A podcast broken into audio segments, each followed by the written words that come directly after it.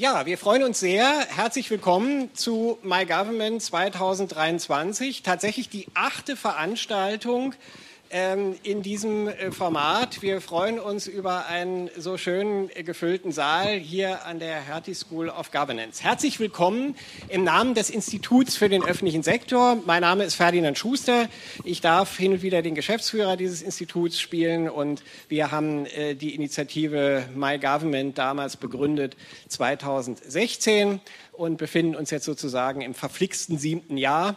Also äh, wir sind gespannt, äh, wie diese Veranstaltung äh, abläuft.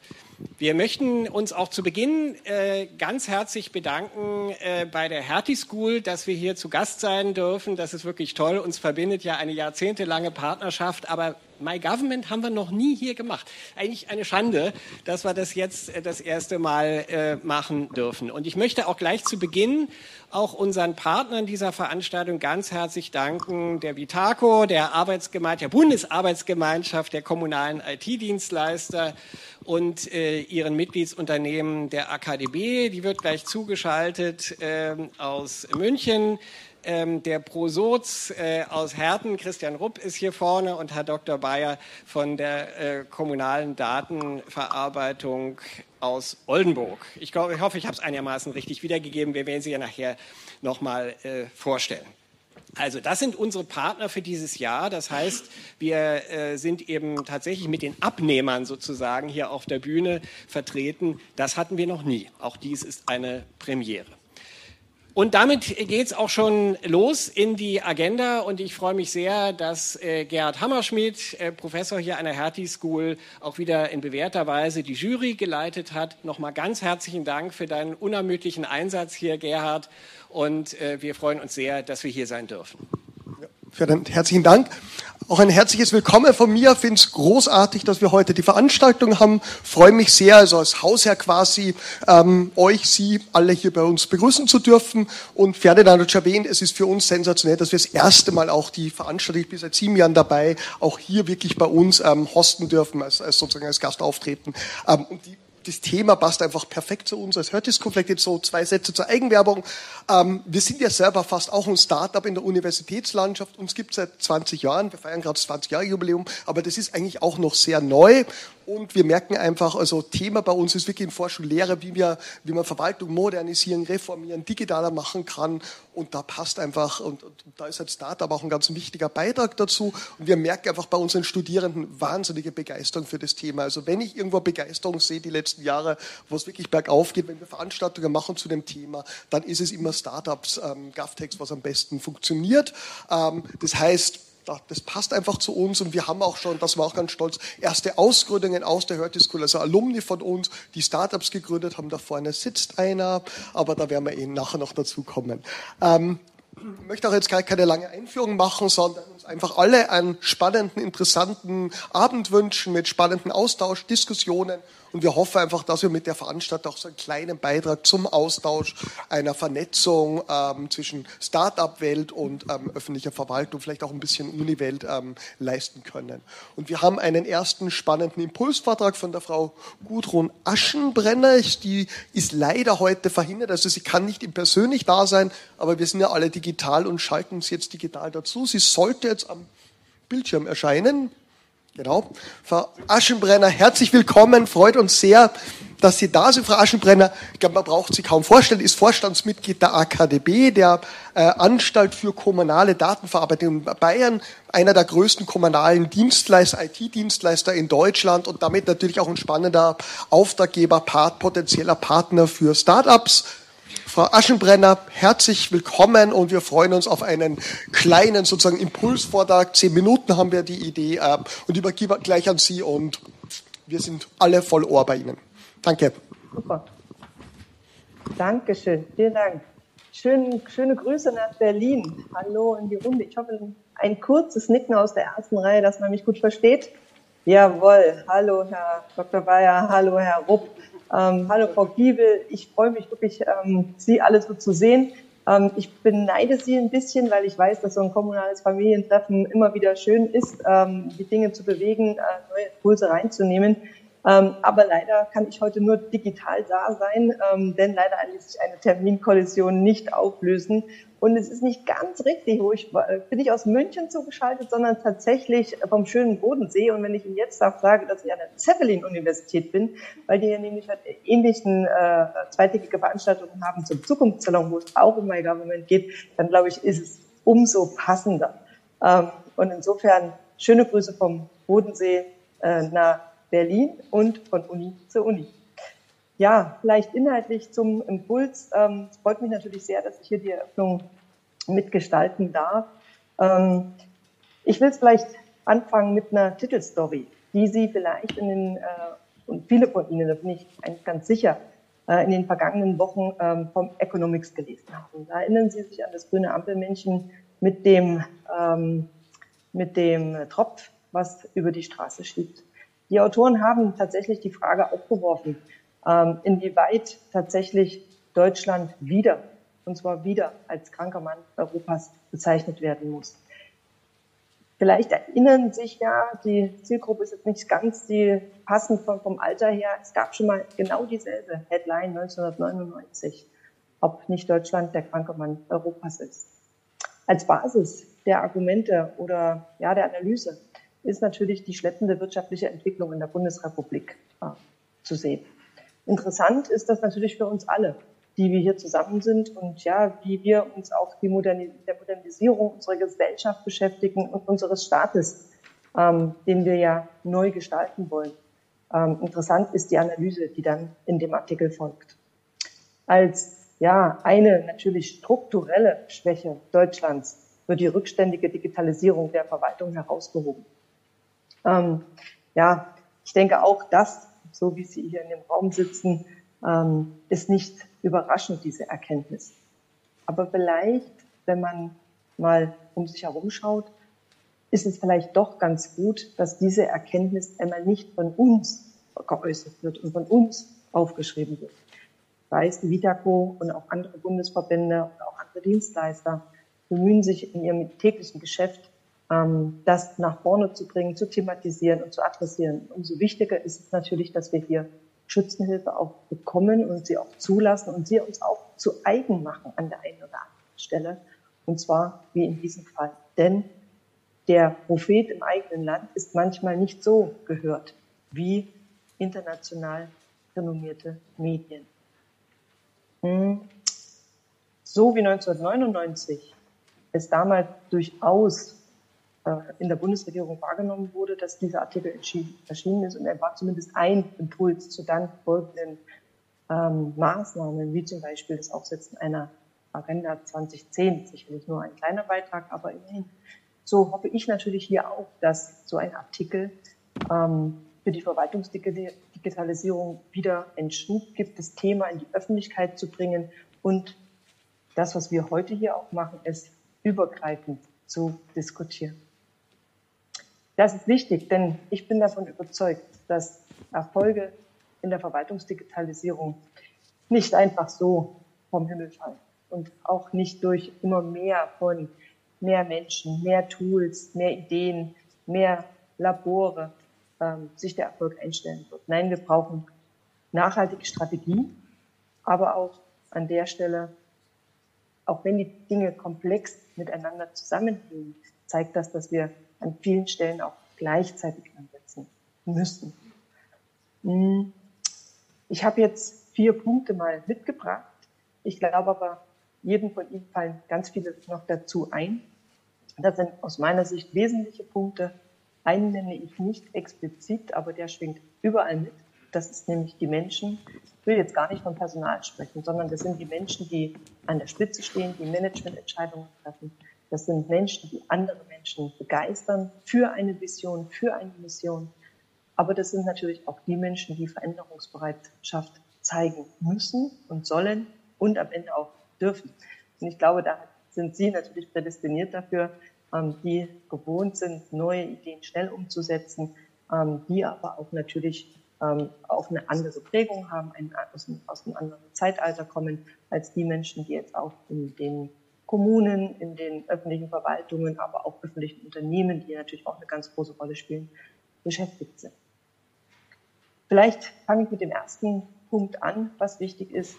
Ähm, das sind auf der einen Seite natürlich leichtgewichtige Anwendungen, ähm, die wir brauchen, die, ja, jetzt, jetzt könnte ich sagen, die Spaß machen, aber die sollen gar keinen Spaß machen, sondern die müssen tatsächlich werthaltig sein. Das heißt, wir müssen dafür dienen, ähm, Automatisierung zuzulassen, etwas zu bewegen insofern, als das nicht noch ein Tool, wo ich vielleicht eine schöne Statistik rausbekomme, sondern wirklich hart zu sagen, ich bekomme etwas gar nicht mehr auf meinen Tisch.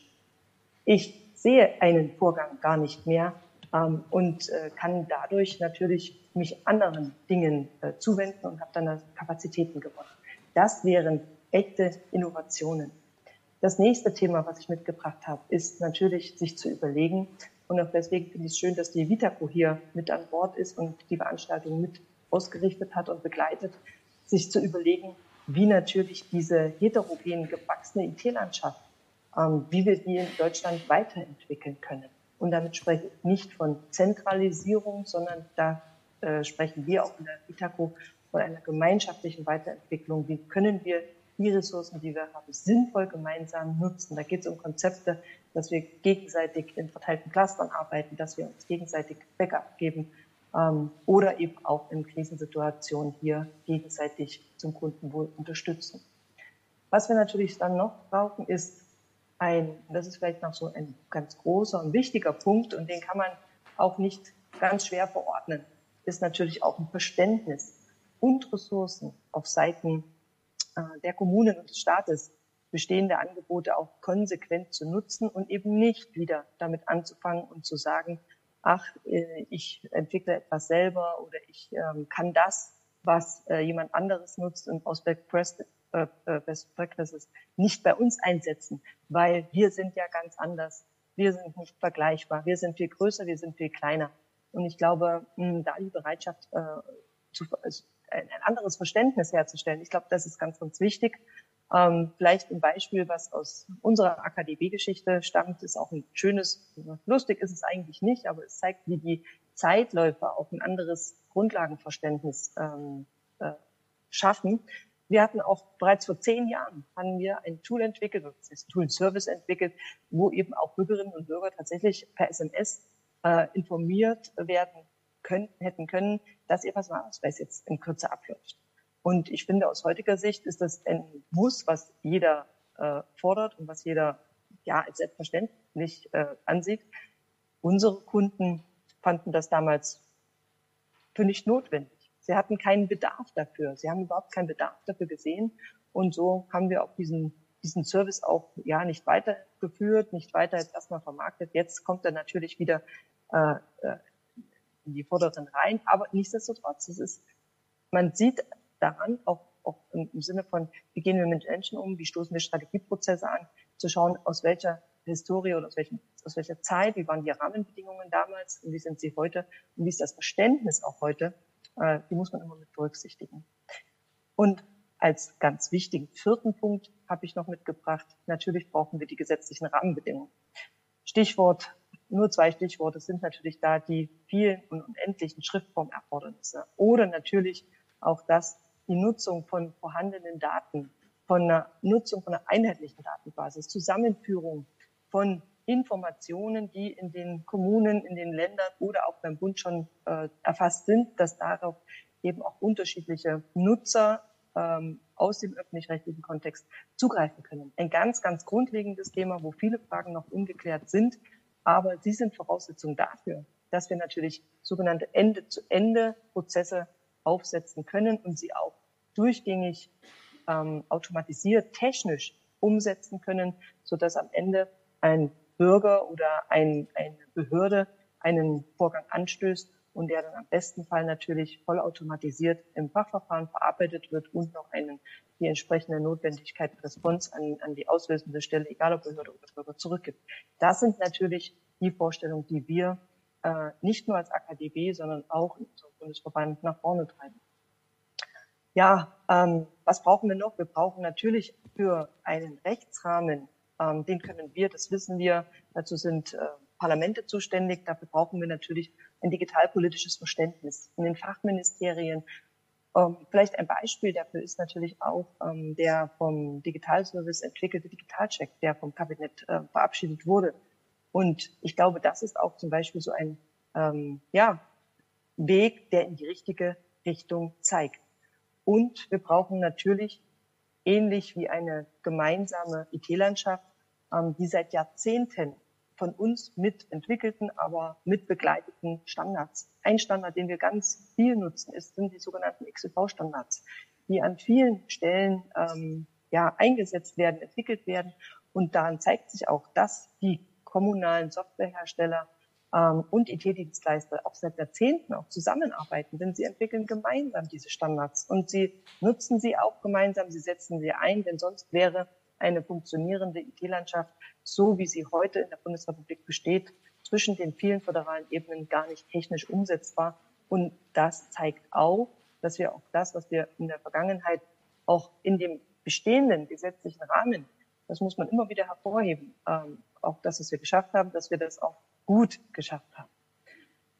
Ja, und natürlich ähm, ganz wichtiger Punkt, deswegen setze ich ihn auch an den Schluss, ist auch äh, sicherlich die Diskussion in Deutschland darüber nicht abgeschlossen. Kann auch vorausnehmen, in anderen Ländern ist sie abgeschlossen. Dort ist es nämlich gesetzlich festgelegt, dass wir natürlich auch ähm, den Zugang zur Verwaltung knallhart priorisieren müssen. Das Stichwort, was da natürlich fallen muss, ist Digital Only. Ja, und das war es auch an Impulsen oder auch an ähm, ja, was soll ich sagen, Dingen, die wir brauchen, um die Digitalisierung nach vorne zu bringen, die ich mal mitgebracht habe. Und daran sehen Sie, das sind ähm, keine leichten Dinge, das ist nicht super sexy, das ist ein dicke Bretter. Die brauchen ja viel Mut, ähm, glaube ich, ähm, die wir jeden Tag an den Tag, also den Mut, den müssen wir jeden Tag mitnehmen, um sie proaktiv anzusprechen. Aber auch ganz, was ganz wichtig ist, und das hat der Kollege gerade im Vorwort schön gesagt, ähm, wir brauchen natürlich auch Herzblut. Wir brauchen jemand, der Ideen hat, der Lust hat, äh, die deutschen, den deutschen Staat weiterzuentwickeln und damit auch natürlich die Gesellschaft mitzugestalten. Und ich glaube, wenn wir da in Ihnen, ähm, in den Nachwuchskolleginnen ähm, und Kollegen da auch Partner haben, umso wichtiger. Und ähm, ich glaube auch ganz wichtig die Erkenntnis auch bei uns in der Vitaco, aber auch bei uns in der AKDB ist tatsächlich, das wird keiner alleine. Das wird kein IT-Dienstleister, das wird kein Softwareentwicklungshaus, das wird kein Beratungshaus ähm, alleine stemmen können. Das wird auch kein Startup alleine stemmen können, diese Aufgabe. Und insofern finde ich gerade solche Veranstaltungen, wo ich hier in, in der Zeppelin-Uni bin, aber auch bei Ihnen an der Hertie School, äh, super, super wichtig zum Vernetzen und natürlich auch, um den Startups eine Bühne zu geben, ähm, um ihre Lösungen äh, nach vorne zu bringen. Und da lassen Sie mich vielleicht auch noch eins dazu sagen. Ganz wichtig ist natürlich auch, nicht nur mal zu schimpfen. Es ist ja nahezu jeden Tag äh, schlägt man die Zeitung auf und findet wieder etwas, was nicht funktioniert. Aber wichtig ist natürlich auch für eine Akzeptanz, für auch für eine Motivation von Mitarbeitenden, ähm, dass man natürlich äh, auch das, was äh, geschafft wurde, auch positiv in den Vordergrund stellt und auch ähm, sich darüber freut, stolz ist und auch darüber spricht. Denn natürlich können nur so Best Practices ähm, auch äh, die Runde machen und auch von anderen adaptiert werden. Und ähm, ja, ein Beispiel, ich bringe einfach auch von unserem Wirkungskreis, ich habe, jeder von Ihnen hat ganz viele Beispiele, aber ich glaube, ähm, vielleicht haben Sie heute auch noch Gelegenheit, äh, wirklich nicht nur in Ihren Panels, ich habe ja die Agenda auch gesehen, äh, über Einzelne ähm, zu sprechen, sondern auch wirklich sich in, am, am Abend dann noch auszutauschen. Was läuft denn gut? Ähm, ich als, als mein Highlight von der letzten Woche ist tatsächlich, was läuft gut in Deutschland, ist, ähm, wenn es vielleicht auch noch nicht überall perfekt läuft, aber seit letzten Freitag haben wir tatsächlich eine die neue Stufe 4 bei der internetbasierten Kfz-Zulassung gezündet. Das klingt so richtig sperrig. Internetbasierte Kfz-Zulassung. Ähm, ich sehe so ein bisschen in die Gesichter, auch wenn ich es nur von digital sehe, was ist das denn? Nie davon gehört, obwohl es schon seit 2019 das gibt, ähm, dass man tatsächlich Zulassungen online durchführen kann, und zwar voll digital. Das heißt, Sie kriegen Ihr Kennzeichen nach Hause geschickt äh, von einem Dienstleister, der das frei äh, prägt, können Sie sich irgendeinen Anbieter im Internet suchen. Sie gehen online auf Ihre Zulassungsstelle. Sie können alles digital abwickeln. Vorher haben Sie ja noch Ihre Versicherung äh, angeschrieben, dass sie das digital machen wollen. Sie kriegen einen Code und seit letzten Freitag können sie dann sogar, wenn sie den Prozess digital abgeschlossen haben, sofort losfahren und sie bekommen dann ihre Plakette binnen der nächsten Tage zugeschickt, bringen die selber auf und dann ist äh, der Prozess sogar abgeschlossen. Und ich finde, das ist etwas, was in Deutschland durchaus ähm, ein Meilenstein ist. Nicht nur, ich bin Juristin, ich sage immer auch juristisch gesehen, weil das ist noch nochmal eine Steigerung. Wir haben 2019 den voll digitalisierten Verwaltungsakt auch eingeführt, aber natürlich für Bürgerinnen und Bürger, gerade in äh, großen Flächenlandkreisen, aber auch natürlich in Städten, wo immer wieder äh, die Thematik mit den Zulassungen aufpoppt. Ähm, ganz wichtiger Punkt hier, ähm, ja, den wir, den wir umgesetzt haben und der jetzt digital, vollständig digital funktioniert und sofortiges Losfahren möglich ist. Abgesehen davon nur zur Vollständigkeit, aber können das jetzt Unternehmen auch tun. Das zweite Beispiel, was ich vielleicht auch nochmal aus Online-Sicht mitgebracht habe, ist natürlich, auch da habe ich gesehen, sind ja auch ähm, die Kollegen von Littlebird da äh, heute auf dem Panel, auch da ganz wichtiges Thema, ähm, funktionierende, unterstützende Software in den Kindergärten. Das ist so ein Thema, was vielleicht auch gar nicht von der Verwaltung so gesehen wird. Aber dort wird so viel dokumentiert, dort ist so viel Schriftverkehr, dort ist so viel äh, Prozesse sind dort, die digital abgebildet werden können und wo ähm, Mitarbeitende wirklich entlastet werden können in den Kindertageseinrichtungen, damit sie Zeit für die Bildung und Erziehung unserer Kinder wirklich haben. Und ich erinnere mich da auch selber noch dran, als ich 2011 und 12 äh, Krippenplätze und Kindergartenplätze für meine Kinder gesucht habe. Ich habe noch an, Anträge ausgefüllt, haben die bei München bei zehn verschiedenen Kindergärten abgegeben und irgendwie gehofft, ähm, dass, das, dass ich dann Feedback bekomme und ich möglichst in meiner Wohnortnähe einen Platz bekomme.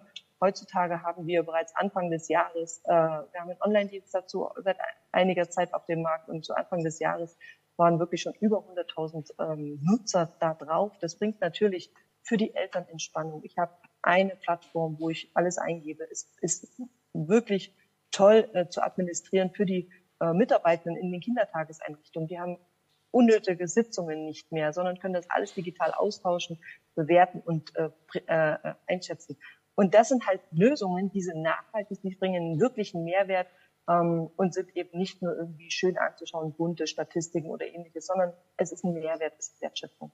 Insofern glaube ich, meine Zeit ist schon nahezu überschritten, sage ich an der Stelle. Ich glaube, es ist ganz wichtig, dass die Startups hier ihre Lösungen präsentieren, damit auch die IT-Dienstleister oder Kommunen sehen, was für Lösungen äh, da sind, um hier ihre Best Practices auch schaffen oder auch Kooperationspartner zu finden.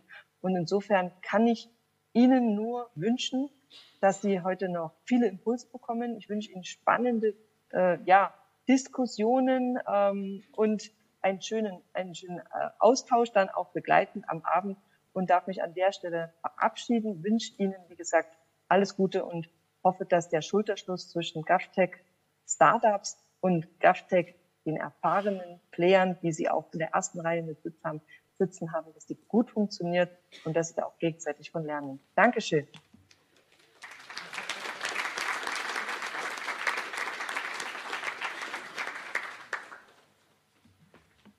Danke, Frau Aschenbrenner, sozusagen wirklich das Thema mal gut eingebettet. Und wir starten jetzt mit dem Teil, auf den ihr alle wahrscheinlich am gespanntesten seid. Jetzt ich glaube, ich kann lang, laut genug reden. Ach so, okay. Verzeih.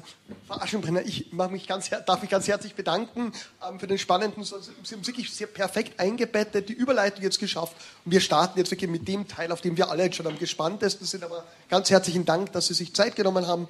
Liebe Grüße nach ähm, ähm, ähm, ähm Friedrichshafen, genau, zu den Konkurrenten. Na, aber ähm, herzlichen Dank. Und wir starten jetzt mit dem Teil, wo alle schon am gespanntesten sind. Tschüss, wiederhören. Was Sie, Sie uns noch sehen? Ja. Okay. Ich darf jetzt bitten, Christian und Katrin, bitte. Und ich habe schon ganz kurz erwähnt, wir starten jetzt mit dem Teil, auf dem wir alle schon am gespanntesten sind. Wir wollen jetzt die Startups vorstellen, die wir ausgewählt haben. Wir waren eine Jury, das waren fünf Professoren, vier Praktiker ähm, aus Österreich, aus Deutschland. Ähm, wir haben es wie jedes Jahr gemacht. Wir machen das ja seit acht Jahren gemeinsam mit, mit dem Institut und KPMG. Wir machen einen Call, wo wir eben einladen, Startups, habt ihr spannende Ideen für die öffentliche Verwaltung. Wir haben dieses Jahr ein bisschen Änderung gehabt. Wir haben uns als Partnerschaft, weil wir wissen eben, diese IT-Dienstleister auf kommunaler Ebene sind ganz spannende potenzielle Auftraggeber, dass wir mal das alles zusammen machen. Das war die erste Änderung bei dieses, dieses Jahr bei dem, bei dem Call. Und das zweite war, wir haben einen Spezialcall gemacht für KI-Lösungen. Einfach KI ist so ein spannendes Thema. Da haben wir gesagt, da wollen wir auch einmal schauen, ob wir da spannende ähm, Einreichungen kriegen. Und das Schöne war, wir haben eine Rekordzahl von Einreichungen gehabt. Also alle, die sich heute hier, hier die ausgewählt worden sind, ihr habt euch beim riesigen Konkurrenzfeld durchgesetzt. Es waren also ich glaube, es waren fast 30 Einreichungen. Also das war deutlich mehr als in den vergangenen Jahren. Für uns auch ein Signal. Startups interessieren sich für öffentliche Aufgabenstellungen. Startups wollen mit der Verwaltung zusammenarbeiten. Das ist das schöne Signal. Und ähm, ja, wir haben jetzt einfach die schöne Möglichkeit, diese ausgewählten Startups vorzustellen. Ähm, bin auch ganz froh, dass ich es nicht alleine mache, sondern ich habe mir Verstärkung geholt. Katrin Giebel ähm, von Vitaco wird mit mir so in Doppelkonferenz das Ganze machen und Christian Rupp, ähm, der ähm, Chief Digital Officer bei ProSops, wird dann so ein bisschen ein paar Fragen reinbringen und auch unsere KI-Startups ähm, ähm, vorstellen. Also Idee ist wirklich, dass wir das interaktiv dynamisch machen. Wir haben aber auch sehr strikten Zeitplan. Wir sind schon ein bisschen dahinter. wir werden aber jetzt schauen, dass wir alles wieder aufholen. Idee ist, strictly five minutes only für die Startups. Wir machen ganz, ganz kurze Einführung. Five minutes für die Startups, so pitchmäßig. Ähm, ihr kennt das, glaube ich, zur Genüge. Dann haben wir so zwei, drei Minuten für kurze Fragen und dann gehen wir schon eins, eins nach dem anderen weiter. Also es soll wirklich Schlag auf Schlag gehen. Wir haben natürlich nicht ausreichend Zeit, um genügend Zeit allen Startups zu geben, um alle Fragen, Austausch zu diskutieren. Aber wir haben ja nachher ein Get-Together und da laden wir euch herzlich ein, dass wir dann nach uns noch treffen, austauschen, wo wir dann hoffentlich ein bisschen mehr erfahren, austauschen können. Und das ist ja zentrale Idee dieser Veranstaltung, Vernetzung herstellen. Gut, damit wäre ich eigentlich schon fertig mit meiner ganz kurzen Einführung. Übergib an Katrin und du stellst unser erstes Startup vor. Danke dir, Gerhard. Ich möchte aber zunächst äh, dir und auch äh, dir, Ferdinand, äh, danken für diese diesjährige Kooperation, die wir ähm, hier heute gebührend äh, zu einem Abschluss bringen können äh, in den Räumen der Hertie School. Ähm, danke, dass wir hier sein dürfen. Danke, dass wir diese Kooperation machen durften. Ich bin begeistert und äh, war gerne in der Jury und habe äh, wirklich diese grandiosen ähm, Projektideen äh, und Unternehmen äh, gesehen und möchte das erste äh, Startup vorstellen, ähm, was wir ähm, ausgewählt haben. Es handelt sich um Constellar. Constellar ist ein europäisches Technologieunternehmen, was sich angesichts des Klimawandels auf die Fahnen geschrieben hat, ein globales Resilienzmonitoring aufzubauen. Uns als Jury hat daran insbesondere überzeugt, dass ihr ja mit äh, Satellitenmessungen Oberflächentemperaturen ermittelt, um somit urbane Wärmeinseln und auch den daraus abzuleitenden Hitzestress ermittelt. Damit übergebe ich euch das Wort.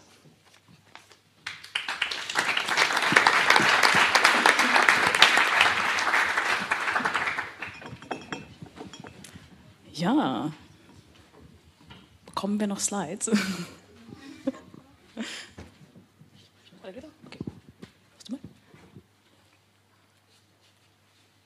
Ah, perfekt.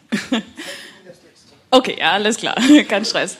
Also, ähm, ich bin die Hanna, das ist Daniel. Äh, wir sind heute sehr froh, äh, Constellar euch vorstellen zu dürfen. Wir haben die Mission, Temperatur, Wasser und Kohlenstoffkreisläufe aus dem Weltall zu messen. Äh, wer sind wir? Einfach nur ganz kurz. Äh, wir sind eine Ausgründung aus dem Fraunhofer Institut aus Freiburg, sind seit 2020 unter Constellar tätig und sind inzwischen 80 Mitarbeiter. Es ist eine recht, sagen wir, ordentliche Gruppe an Leuten.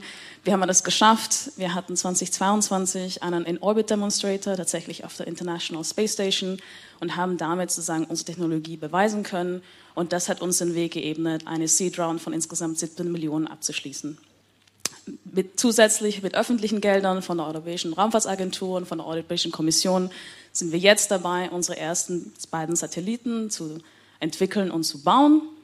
Der erste Launch ist für Juni 2024 geplant. Ihr könnt uns gerne den Daumen halten, dass alles gut geht. Und wir dann mit unserem ersten Satelliten die besten Temperaturdaten mit der höchsten Genauigkeit, der höchsten Auflösung und der höchsten Überflugsfrequenz zu liefern. Warum Temperaturdaten? Was machen wir damit überhaupt? Ähm, unser großer Use Case ist das Monitoring äh, von Landwirtschaftsflächen.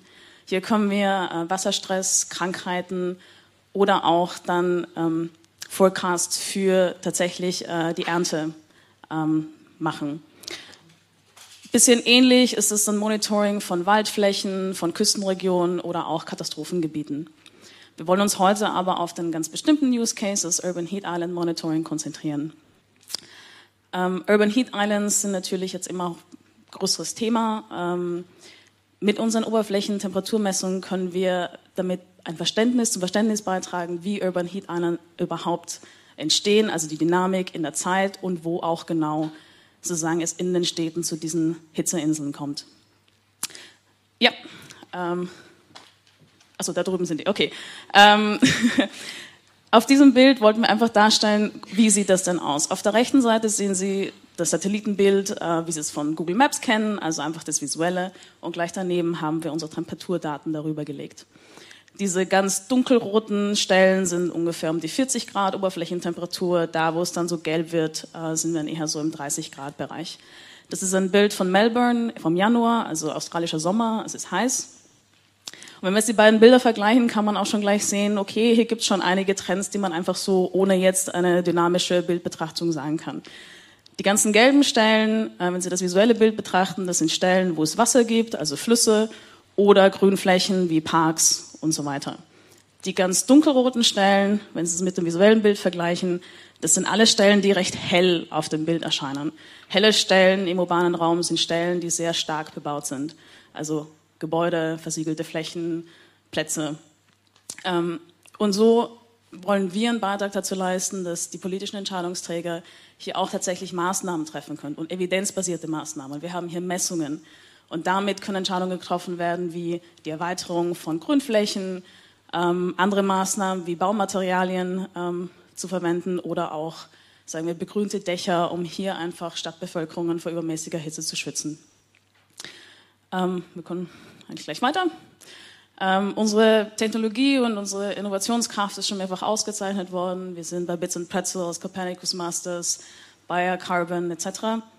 Ähm, wir sind jetzt dabei, wie gesagt, unsere ersten Satelliten zu bauen. Also sagen wir, unsere Ingenieure sind sehr, sehr beschäftigt, das auch hinzubekommen. Gleichzeitig sind wir auf der kommerziellen Ebene natürlich stark dabei, sozusagen unsere Daten schon an den Mann zu bringen. Bevor der Satellit überhaupt fliegt, kann man bei uns auch schon Satelliten sagen wir, äh, sich ähm, Kapazität reservieren. Ähm, wir sind auf der, sagen wir, öffentlichen Bühne mit ähm, der Europäischen Kommission und der Europäischen Raumfahrtsagentur dabei, Verträge zu schließen. Wir sind dabei, eine Copernicus Contributing Mission zu werden. Also unsere Daten werden auch von der Europäischen Kommission verwendet. Und auf der kommerziellen Seite sind wir dabei, die ersten Verträge mit kommerziellen Kunden zu schließen. Damit haben wir es eigentlich auch schon und sind natürlich gerne bereit, die ersten Fragen auch zu beantworten und sind nachher auch im Get Together natürlich dabei. Ich danke, bedanke mich.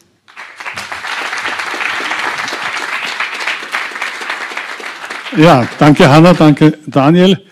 Ihr habt das vielleicht mitbekommen, aber wir haben da vorne so einen Master sitzen, der dann immer auch diese kleinen Tafeln herzeigt, wie viele Minuten wir da haben. Insofern haben wir genau drei Minuten für Fragen und Antworten. Ähm, Gibt es eine Frage, die jetzt gestellt wird oder dann im Anschluss bei Kaffee und Kuchen?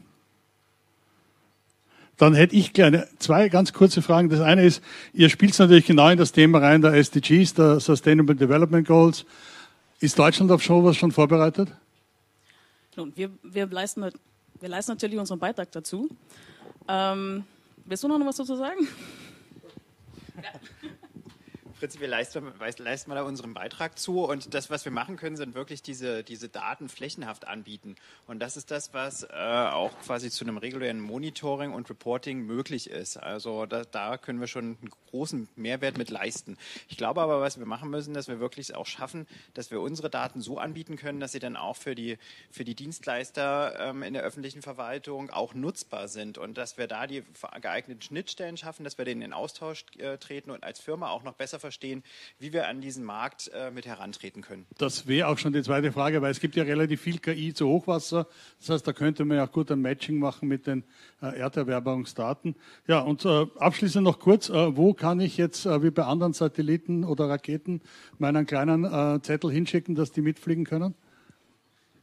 Ähm, wir haben ein, ein gut ausgebildetes Sales-Team. Sie können uns erstmal quasi direkt anschreiben, äh, welchen Bedarf äh, Sie an Daten haben. Sie können gerne an uns beide herantreten, äh, welche Interessen Sie an Daten haben. Und da kommen wir dann gerne in den Austausch und schauen, dass wir quasi die, die guten Lösungen und perfekten Lösungen für Ihre Bedürfnisse irgendwie auswählen.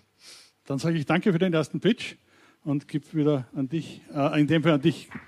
Danke. Ganz kurze Vorstellung unseres zweiten Startups, ähm, Locabo GmbH aus München stammen. Die haben eine sehr spannende, uns über sehr überzeugende Standard-as-a-Software-Lösung für digitales Ressourcen- und Liegenschaftsmanagement ähm, entwickelt. Ähm, das ist ähm, unser Fall so der Pitch.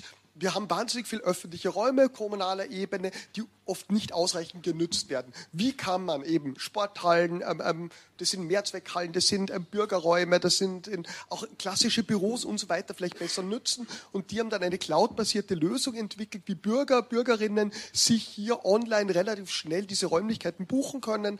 Das hat auch den Vorteil, enorme Ressourcen, Effizienzverbesserung für die Verwaltung, im Management, in der Verwaltung dieser, dieser Räume.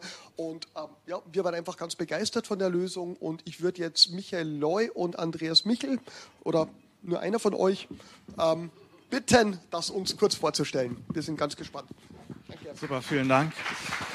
Ähm, eigentlich brauche ich nach der Vorstellung gar nichts mehr sagen. Es ist irgendwie schon alles äh, bis ins Detail vorgestellt worden. Ähm, genau, also wir sind Locabo. Äh, was machen wir? Wir sind äh, letztlich eine Softwarelösung für modernes Ressourcen- und Liegenschaftsmanagement im öffentlichen Sektor. Vielleicht als erstes grundsätzlich, warum oder was hat uns bewogen, eigentlich uns dem Thema zu widmen? Ähm, und zwar eigentlich eine relativ große Studie von der TU Wien, die eine Aussage dazu getroffen hat, dass öffentliche Gebäude, wie zum Beispiel Sportstätten, Kulturveranstaltungsräumlichkeiten, aber auch Bürgerhäuser, über ihre gesamte Lebenszeit eigentlich bis zu 90 Prozent ungenutzt bleiben. Das ist äh, nicht nur schade, ich meine, es ist letztlich auch ökonomisch und ökologisch äh, wenig sinnvoll. Vor allem, wenn man allein für Deutschland, wenn man es hochrechnet, ähm, alleine für den Energiebedarf, für die Unterhaltung dieser Gebäude ähm, eigentlich ganze drei Kohlekraftwerke benötigt, ähm, um diesen Leerstand äh, de facto auch letztlich mit Energie zu versorgen. Gleichzeitig werden natürlich in Städten, Kommunen, Kreisen Stand heute natürlich schon sehr, sehr viele Ressourcenliegenschaften verwaltet, ähm, leider aber nach wie vor natürlich sehr komplex, manuell Vieles wandert in Excel-Listen. Ähm, es gibt ein unglaublich kompliziertes Stakeholder-Management. Man äh, tauscht sich per E-Mails mit Vereinen, Bürgerinnen und Bürgern aus, per Telefon. Klassisches E-Mail-Ping-Pong kennt wahrscheinlich jeder. Zweitens gibt es natürlich auch keine datengetriebenen Entscheidungen auf Basis dessen, was man Stand heute hat, weil natürlich die Daten sehr fragmentiert vorliegen in unterschiedlichen Fachbereichen ähm, und dementsprechend ähm, ja Entscheidungen, wenn dann nur sehr aufwendig auf Basis der Daten getroffen werden, indem sie halt erhoben werden müssen. Und last but not least ist natürlich auch für Bürgerinnen und Bürger oftmals gar nicht ersichtlich, was habe ich denn für Angebote in meiner Stadt, die ich theoretisch mitnutzen könnte ähm, oder gegebenenfalls auch direkt anfragen oder buchen kann. Locabo automatisiert jetzt dahingehend diesen gesamten äh, Bereich des Ressourcenliegenschaftsmanagement, fördert vor allem die Zusammenarbeit zwischen den Stakeholdern, also sprich den Städten, Kommunen, den Bürgerinnen und Bürgern und letztlich auch ähm, der Verwaltung oder auch Dritten letzten Endes, also sowas wie Hausmeister ähm, oder eben äh, Catering, je nachdem aus welchem Bereich. Und wir reduzieren den Verwaltungsaufwand in dem Bereich eben um bis zu 80 Prozent durch hauptsächlich Automatisierung. Ähm, stellen dadurch oder durch unser des Datensammelns natürlich auch Daten ähm, bereit, die perspektivisch für ähm, Stadtentwicklungsthemen relevant sein können, vor allem durch die Nutzung im Zuge von, brauche ich vielleicht eine Sportstätte in vier bis fünf Jahren äh, oder ist gegebenenfalls der Status quo ausreichend und ich kann ihn einfach nur effizienter auslasten. Und wir erhöhen letzten Endes am Ende des Tages auch den Bürgerservice, nachdem wir jetzt dadurch, dass wir alle Ressourcen auch digital verwalten, ähm, diese Ressourcen natürlich auch sehr einfach durch so eine Low-Code oder No-Code-Plattform, wie man heute sagt, auf die jeweilige Stadtwebseite integrieren kann, so dass Bürgerinnen und Bürger sehr einfach diese Angebote einsehen, anfragen oder idealerweise auch direkt buchen können. Letztlich bieten wir dementsprechend eine ja, End-zu-End-Lösung auf SaaS-Basis an, äh, begleiten da die Ressourcen- und Kundenverwaltung. Buchung und äh, Belegungsplanung ist letztendlich das Herzstück des gesamten Prozesses ähm, bis hin zur Abrechnung, Rechnungsstellung und dem Reporting integriert in die jeweiligen Prozesse einer Stadtverwaltung. Klassische Use Cases, die wir Stand heute eigentlich alle abdecken, sind ähm, genau Sportstätten, ähm, Kulturhäuser, Veranstaltungsbereiche, Bürgerhäuser, hatte ich schon gesagt, aber auch für interne Bereiche wie äh, Meetingräume, Besprechungsräume, Plenarsäle und auch kommunal genutztes Coworking wird unsere Softwarelösung Stand heute eigentlich äh, eingesetzt. Von wem genau? Ähm, inzwischen haben wir über 500 Kunden in der Dachregion, darunter große Städte, Kreise, Gemeinden, ähm, die unsere Softwarelösung Stand heute im Einsatz haben, verwalten ähm, aktuell täglich weit mehr als 15.000 Liegenschaften mit unserer Softwarelösung und haben insgesamt über 15 Millionen Buchungen über die Buchungsplattform ähm, abgedeckt oder abgewickelt. Wer sind wir jetzt? Genau, wir haben Locabo, es ist 2021 gegründet, Standort München, wurde schon gesagt, haben mittlerweile über zehn Mitarbeiter, ähm, sind eigenfinanziert, ähm, gebootstrapped, wie man so schön sagt, und profitabel. Zeigt also auch, dass man im öffentlichen Sektor durchaus ähm, ja, Geschäftsmodelle etablieren kann ähm, und entwickeln uns aktuell auch ganz gut, ähm, wachsen eigentlich jährlich bis zu 100 Prozent. Genau, vielen Dank erstmal. Ähm, ansonsten bin ich natürlich gespannt auf die Fragen. Michael und ich, wir sind heute beide da, also auch im Nachgang gerne Fragen. Ähm, ansonsten freue ich mich auf den Austausch und heute Abend. Vielen Dank.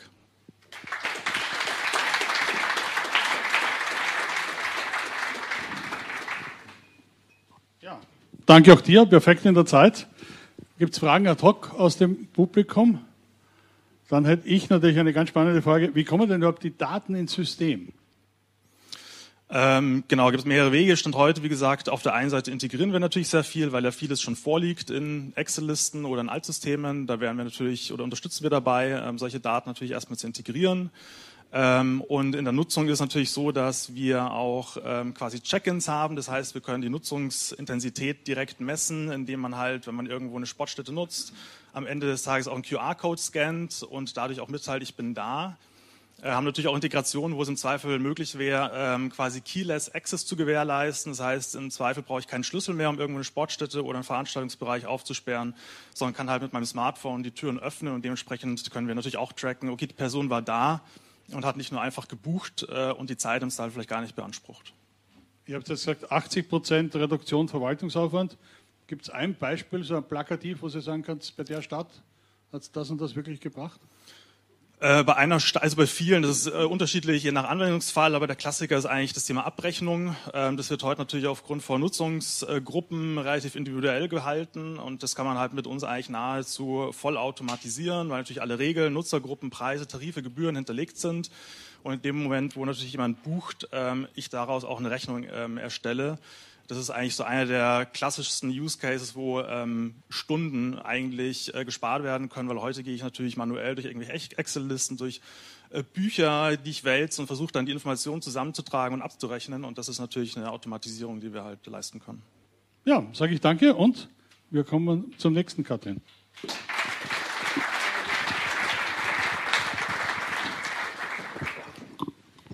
ich darf jetzt äh, das Startup Gafrada äh, ankündigen. Ihr seid ein Unternehmen aus München und habt euch darauf spezialisiert, eine webbasierte Softwareplattform zu entwickeln, über die automatisierte Beschaffung für den öffentlichen Sektor möglich gemacht wird.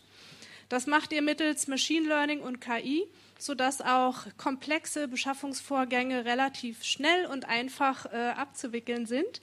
Und das hat uns überzeugt als Jury, denn vor dem Hintergrund des Fachkräftemangels, ähm, glaube ich, können wir in den Verwaltungen dieses Tool gut gebrauchen. Charlotte und Sascha, bitte.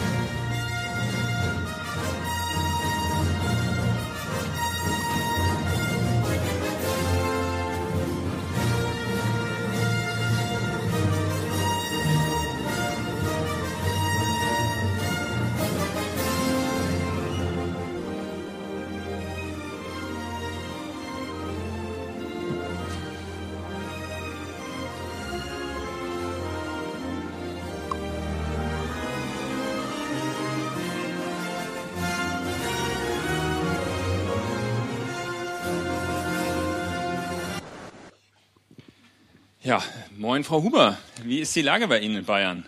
Hallo, Herr Schulze. Schön, Sie hier zu sehen. Herzlichen Glückwunsch erstmal zur Auszeichnung für Bad Zwischenahn. Innovativste Verwaltung Deutschlands. Wie haben Sie das denn geschafft? Und ich habe gesehen im Behördenspiegel, Sie haben alle OZG-Leistungen 2025 schon umgesetzt. Naja, also bei uns äh, hakt schon beim Personal, Fachkräftemangel an allen Enden und Ecken. Danke, danke. Ja, äh, wir haben tatsächlich äh, sehr frühzeitig auf Automatisierung gesetzt, weil wir damals schon wussten, was uns sonst heute für eine Personallücke blühen würde. Und insofern haben wir viele smarte digitale Tools im Einsatz von innovativen Startups, die uns unheimlich viel effizienter machen. Und wir machen damit einfach Kapazitäten frei für wichtige andere Aufgaben, die wir auch heute weiter nur mit Human Intelligence lösen können. Insofern, wir automatisieren da, wo es heute möglich ist und wo es uns voranbringt. Das macht durchaus Sinn. Wie haben Sie diese Lösung denn eigentlich ins Haus gebracht? Allein die Ausschreibungen müssen noch ein Krampf sein. Ja, ob Sie es glauben oder nicht, selbst dafür gibt es inzwischen smarte Automatisierungstools. Ähm, wir sind 2024 schon Kunde geworden von äh, GovRadar.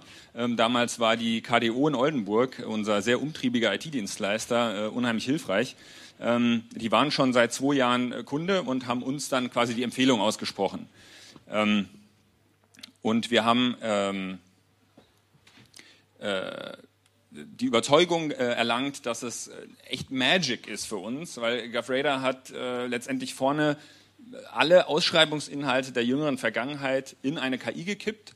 Also smartes Machine Learning explizit trainiert für die öffentliche Beschaffung. Und so können wir jetzt die äh, Plattform befragen zu sämtlichen Inhalten von Ausschreibungsinhalten, also wie so eine Art Public Procurement GPT, nur halt äh, absolut transparent und auf jeden Fall deutlich treffsicherer als so ein Chat-GPT von OpenAI. Klingt spannend. Also so ganz kann ich mir das noch nicht vorstellen. Das soll gehen? Klar, kann ich Ihnen auch gerne zeigen. Wir können an jedem Laptop oder x-beliebigen Computer darauf zugreifen. Das ist ganz klassische Software as a Service.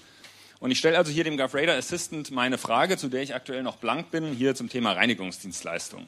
Und das System greift auf zigtausende Ausschreibungsunterlagen im Hintergrund zu und generiert mir auf der Basis eine für mich passende Antwort, die ich dann so oder in Abwandlung in meinen Unterlagen äh, übernehmen kann. Aha.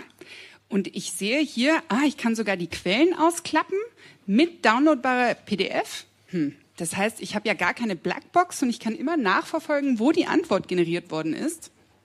Ganz genau. Ja, durchaus spannend. Ist auch wirklich einleuchtend an dieser Stelle. Aber sagen Sie mal so ganz konkret, was bringt Ihnen das im täglichen Arbeiten? Naja, also wir haben selbst bei einfachen Leistungsbeschreibungen für IT-Hardware in der Vergangenheit im Schnitt acht Stunden gebraucht, um die zu erstellen. Und heute sparen wir uns siebeneinhalb Stunden, die wir natürlich gut gebrauchen können für andere Aufgaben. Ähm, die, äh, es ist einfach, unsere Währung ist frei werdende Zeit. Ähm, wir äh, sind gleichzeitig sehr, sehr kosteneffizient unterwegs, weil wir die Sachen in-house selbst lösen können und nicht nur teuer externe Berater hinzuholen müssen. Ja, wie wir sehen, Sie sprechen unsere Sprache hier, aber sagen Sie mal, wie sind Sie denn auf diese Lösung überhaupt gekommen? Ja, wie gesagt, also wir sind da schon länger erfolgreich mit der KDO im Austausch und äh, die waren schon Kunde und haben uns dann sozusagen die äh, GovRadar vermittelt. Sagen Sie mal, haben Sie nicht in Bayern auch einen kommunalen IT-Dienstleister? Hm. Ja, also theoretisch müsste das die AKDB sein. Aber wissen Sie, Herr Schulze, im Norden waren Sie halt immer schon die absoluten Vorreiter. Naja, also wir waren, GovRadar hat damals schon über 100 Kunden gehabt, also waren wir bei weitem nicht alleine. Ähm, und heute nutzen zwei Drittel, zwei Drittel aller Kommunen in Deutschland GovRadar für ihre Beschaffung. Aha, ich sehe auch einige in Bayern.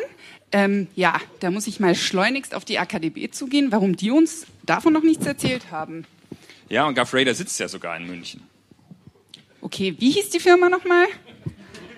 GovRadar ist eigentlich ganz einfach. Danke sehr.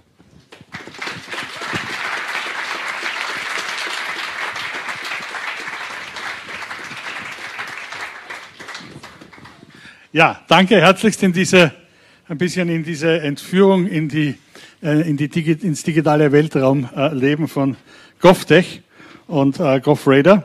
Ähm, ja, kurze Frage von mir. Natürlich bei LLM äh, ist nur so gut wie natürlich auch die Daten. Welche Daten habt ihr zum Training verwendet? Ähm, es sind jetzt seit circa zwei, drei Monaten äh, crawlen wir sämtliche Plattformen, die öffentliche Ausschreibungen veröffentlichen, immer in den Fenstern, in denen sie eben öffentlich sind. Ähm, und wir sprechen mit einem äh, Player am Markt, die ähm, noch weiter historisch Zurückunterlagen haben, sozusagen im Archiv. Äh, die sind aber noch nicht live. Ähm, das ist ein Player, des ja, mit, möchte ich jetzt nicht erwähnen, aber da gibt es jemanden, der nicht die dynamischste äh, Art und Weise an den Tag legt, aber wir hoffen, dass wir demnächst einen Datadump kriegen. Genau. Das heißt, ihr würdet jetzt natürlich auch von den offenen Daten profitieren, wenn es es gäbe. Absolut. Äh, oder ich stelle es euch als Stadt, als Kommune zur Verfügung und ihr trainiert es dann quasi mit den Daten. Wie lange genau. dauert das Training dann von den Daten? Also das ist äh, technisch ist die kleinste Sorge, die wir haben inzwischen. Also wir könnten signifikant größere Datenmengen verarbeiten. Das ist mit denen, das ist tatsächlich auch die Entwicklung der letzten sechs bis zwölf Monate, was sich auch in, in Kapazität, in, den, äh, in KI getan hat. Ähm, ja, also daran scheitert es bei weitem nicht. Leia, du wolltest noch was sagen? Äh, ich wollte nur sagen, also wir sind momentan bei 40.000 plus also aktuelle historische Daten. Und Woche für Woche wächst die Datenbank, dann sind wir äh, rasant schon bei den 100.000 plus angelangt. Irgendein Talk, ihr habt ja viele schon gehört, kaufen, kaufen, kaufen. Also ihr müsst nachher dann das Geldbeutel zücken. Wir sind auf jeden Fall dabei später. Äh, wie muss für euch das digitale Lichtschwert aussehen? Gut, da haben wir noch keine fertige Leistungsbeschreibung für, aber wir, wir arbeiten dran auf jeden Fall. Passt. Danke.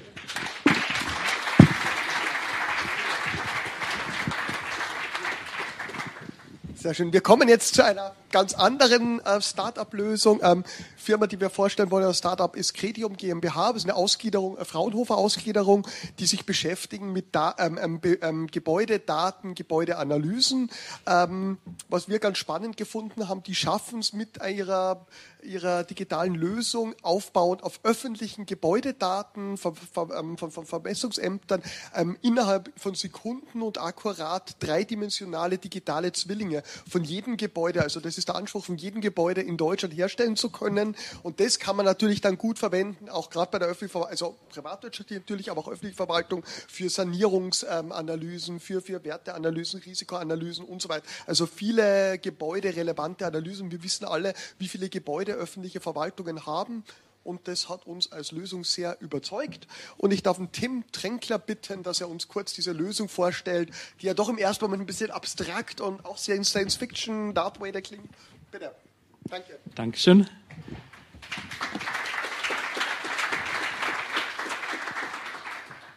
Ja, jetzt kommt mir hier ein bisschen die undankbare Aufgabe zu, nach so einem hervorragenden Pitch äh, weiterzumachen. Also Kudos an euch. Ähm, mein Name ist Tim Tränkler. Ich bin einer der Co-Gründer von Credium. Wir sind eine Fraunhofer-Ausgründung und haben uns während unserer Promotion bei Fraunhofer oder in Zusammenarbeit mit Fraunhofer mit der Fragestellung beschäftigt, wie man das energetische Sanierungspotenzial von Gebäuden datenbasiert bestimmen kann. Also die Frage, wie kann ich nur auf Basis einer Adresse oder einer Geokoordinate Aussagen zum energetischen Zustand von Gebäuden äh, bestimmen. Und was wir da sehr schnell gemerkt haben, ist, dass es wenige Daten zu Gebäuden gibt, also physische Daten zu Gebäuden. In welchem Zustand sind sie? Wie groß sind sie? Sind PV-Anlagen, Solaranlagen auf dem Dach? Wie alt sind die Gebäude? Haben uns dann viele Jahre in ähm, öffentlichen Forschungsprojekten, in mehreren Veröffentlichungen mit dieser Fragestellung beschäftigt. Und das ist jetzt auch, was wir heute bei Credium machen, ähm, unsere Ausgründung. Und was wir da im Endeffekt machen, ist, wir bauen eine künstliche Intelligenz, die sich Millionen Gebäude in Deutschland anschaut, verschiedene Datenquellen aggregiert, um akkurate 3D-digitale Zwillinge von Gebäuden zu generieren.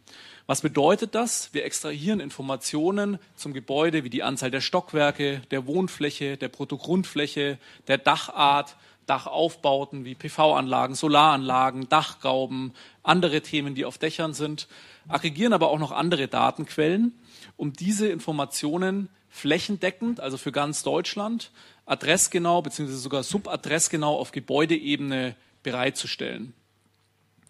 Wie machen wir das Ganze? Wir vereinen verschiedene Datenquellen, die zum großen Teil von den Landesvermessungsämtern kommen und als Open Data größtenteils ähm, zur Verfügung stehen, ähm, fügen die ähm, zueinander, fusionieren die, nutzen das Beste aus jeder Datenart, um diese 3D-digitalen Zwillinge zu generieren. Was wir zusätzlich auch noch machen, ist andere Datenquellen mit hinzuzufügen. Das sind zum Beispiel nutzergenerierte Daten, also zum Beispiel Daten, die von Handys aufgenommen worden sind oder ähm, aus verschiedenen anderen Datenquellen kommen, auch durchaus aus der Verwaltung.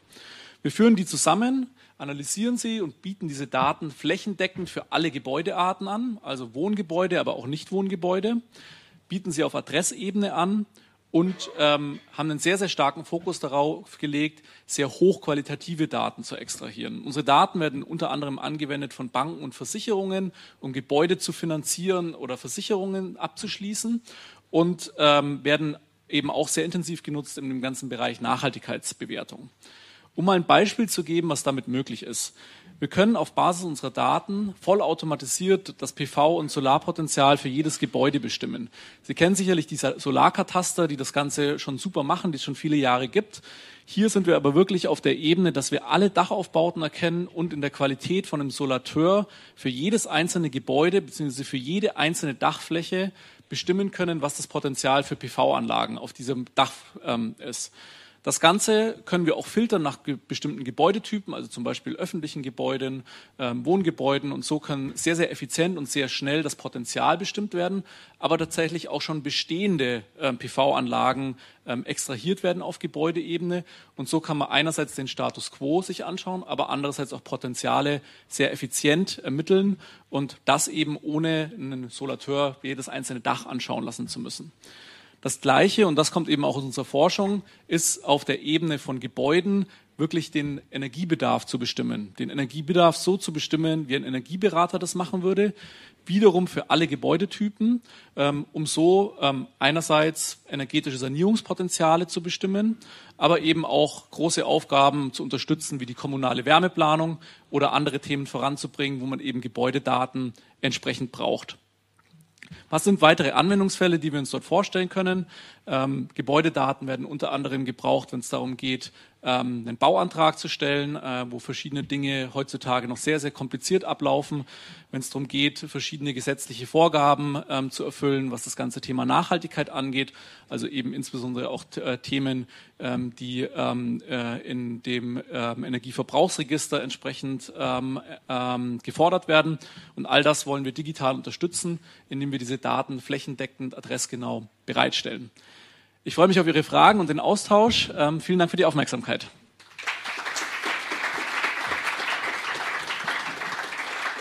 Ja, herzlichen Dank, Tim.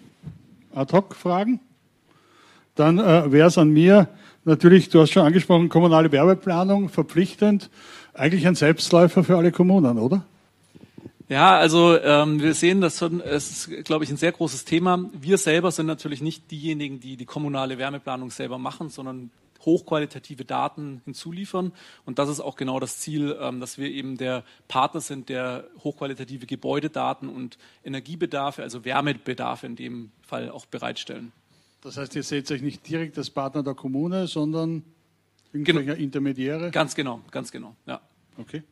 Und äh, ja, äh, auch hier wiederum ähm, äh, Bildmaterial, werdet ihr auch Bildmaterial aus, so dass ich auch quasi neben den Geodaten, weil die ja schon gut zur Verfügung sind als Open Data, auch noch dann die, die Bilder dabei habe? Ganz genau. Das ist ähm, quasi der Schritt, den wir jetzt gerade umsetzen, also wirklich Bilder auch von Fassaden uns anzuschauen, die ja teilweise auch schon flächendeckend ähm, vorliegen, die aber auch von unseren Kunden geliefert werden können, um den Detailgrad, den wir zu den Gebäuden haben, nochmal deutlich zu erhöhen. Okay. Nutzerzahlen?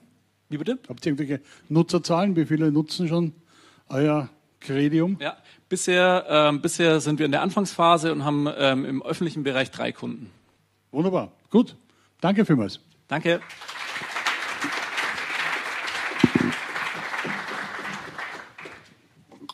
So, last but not least äh, darf ich ähm, das letzte Unternehmen ankündigen, was in der ersten Kategorie von uns ähm, ausgewählt worden ist. Es handelt sich um Global Goals Directory. Ähm, das Unternehmen äh, kartiert lokale Ökosysteme. Das bedeutet, dass hier äh, Beiträge von lokalen Akteuren äh, zu den Nachhaltigkeitszielen der Vereinten Nationen ermittelt werden. Wir hatten das Thema ja schon eingangs äh, erwähnt gehabt. Und äh, in diesem Directory werden jetzt also diese Informationen aufgenommen zum Zweck des Wissensaustausches und der Vernetzung. Ähm, mittels KI macht ihr das Ganze. Das finden wir sehr spannend und deswegen, Finn, gerne ein bisschen mehr dazu.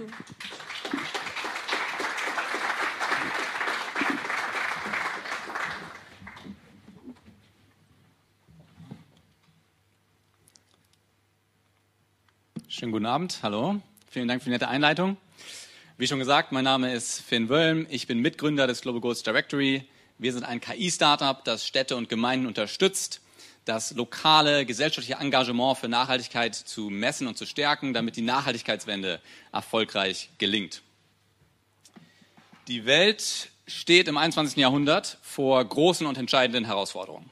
Klimawandel, Biodiversitätsverlust, steigende soziale Ungleichheiten. Es sind Städte und Gemeinden, in denen die meisten Menschen leben, die den, Mittel, den, die den Lebensmittelpunkt der, der meisten Menschen bilden. Und es sind daher auch die Städte und Gemeinden, in denen die Nachhaltigkeitswende lokal umgesetzt werden muss. Wie Ban Ki-moon, der ehemalige Generalsekretär der Vereinten Nationen, sagt, Our struggle for global sustainability will be won or lost in cities. Die gute Nachricht ist, dass weltweit bereits Tausende von Kommunen diese Verantwortung erkannt haben und an Strategien arbeiten, um die Nachhaltigkeitswende lokal in Bewegung zu setzen. Allein in Deutschland gibt es äh, mehrere hundert solcher Kommunen, zum Beispiel Köln, Freiburg, Stuttgart, Leipzig, Kiel und viele, viele weitere. Aber natürlich ist eine gute Strategie alleine nicht genug, sondern am Ende des Tages zählt die Umsetzung. Und für die Umsetzung braucht es die Unternehmen, die Zivilgesellschaft, die Start-ups, die Bürgerinitiativen und viele, viele weitere Akteure, die alle gemeinsam Nachhaltigkeit in die breite Gesellschaft tragen und neue und innovative Lösungsansätze für die Probleme unserer Zeit entwickeln. Und das Problem dabei ist, dass die meisten Städte und Gemeinden gar keinen Überblick haben, welche Akteure es lokal eigentlich gibt. Geschweige denn, was diese Akteure tun und welchen Nachhaltigkeitsbeitrag diese Akteure vielleicht leisten oder auch nicht leisten. Und genau hier setzen wir mit dem Global Goals Directory an und liefern Städten die Daten und die Tools, die sie brauchen, um ihr Impact-Ökosystem, diese, diese Akteure zu messen und zu verstehen und auch zu fördern. Und wir machen das auf drei Arten. Das erste ist, dass wir eine äh, digitale Datenbank und Karte äh, bieten, die einen Überblick über alle lokalen Akteure bietet, damit die Kommune Nachhaltigkeitsvorreiter erkennen kann. Zum Beispiel Unternehmen, die sich für die Kreislaufwirtschaft stark machen. Zweitens haben wir ein detailliertes Profil zu jedem Akteur äh, mit wichtigen Informationen wie zum Beispiel Kontaktdaten, Akteurstyp, Branche, und einem Überblick über äh, konkrete Nachhaltigkeitsprojekte und Aktivitäten zu jedem Akteur, damit die Kommune verstehen kann, was konkret vor Ort in der Kommune passiert zum Thema Nachhaltigkeit. Und drittens haben wir eine Analyse der Stärken und Lücken im Impact-Ökosystem der Kommune, damit die Kommune verstehen kann, wo das Engagement für Nachhaltigkeit bereits gut aufgestellt ist und wo es noch weiter gestärkt werden muss.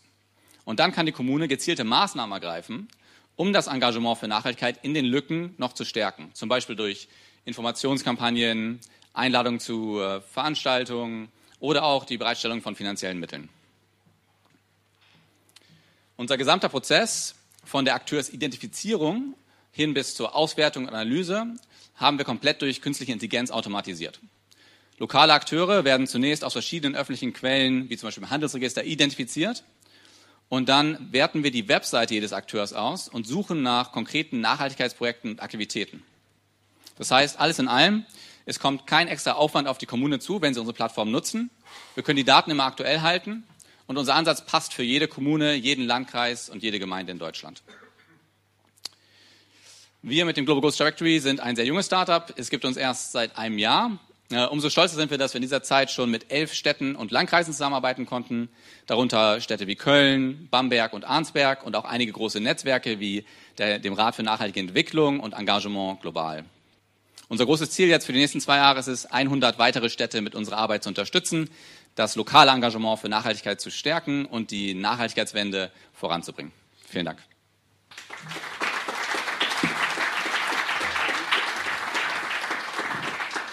Ja, auch hier danke für dieses spannende SDG-Projekt.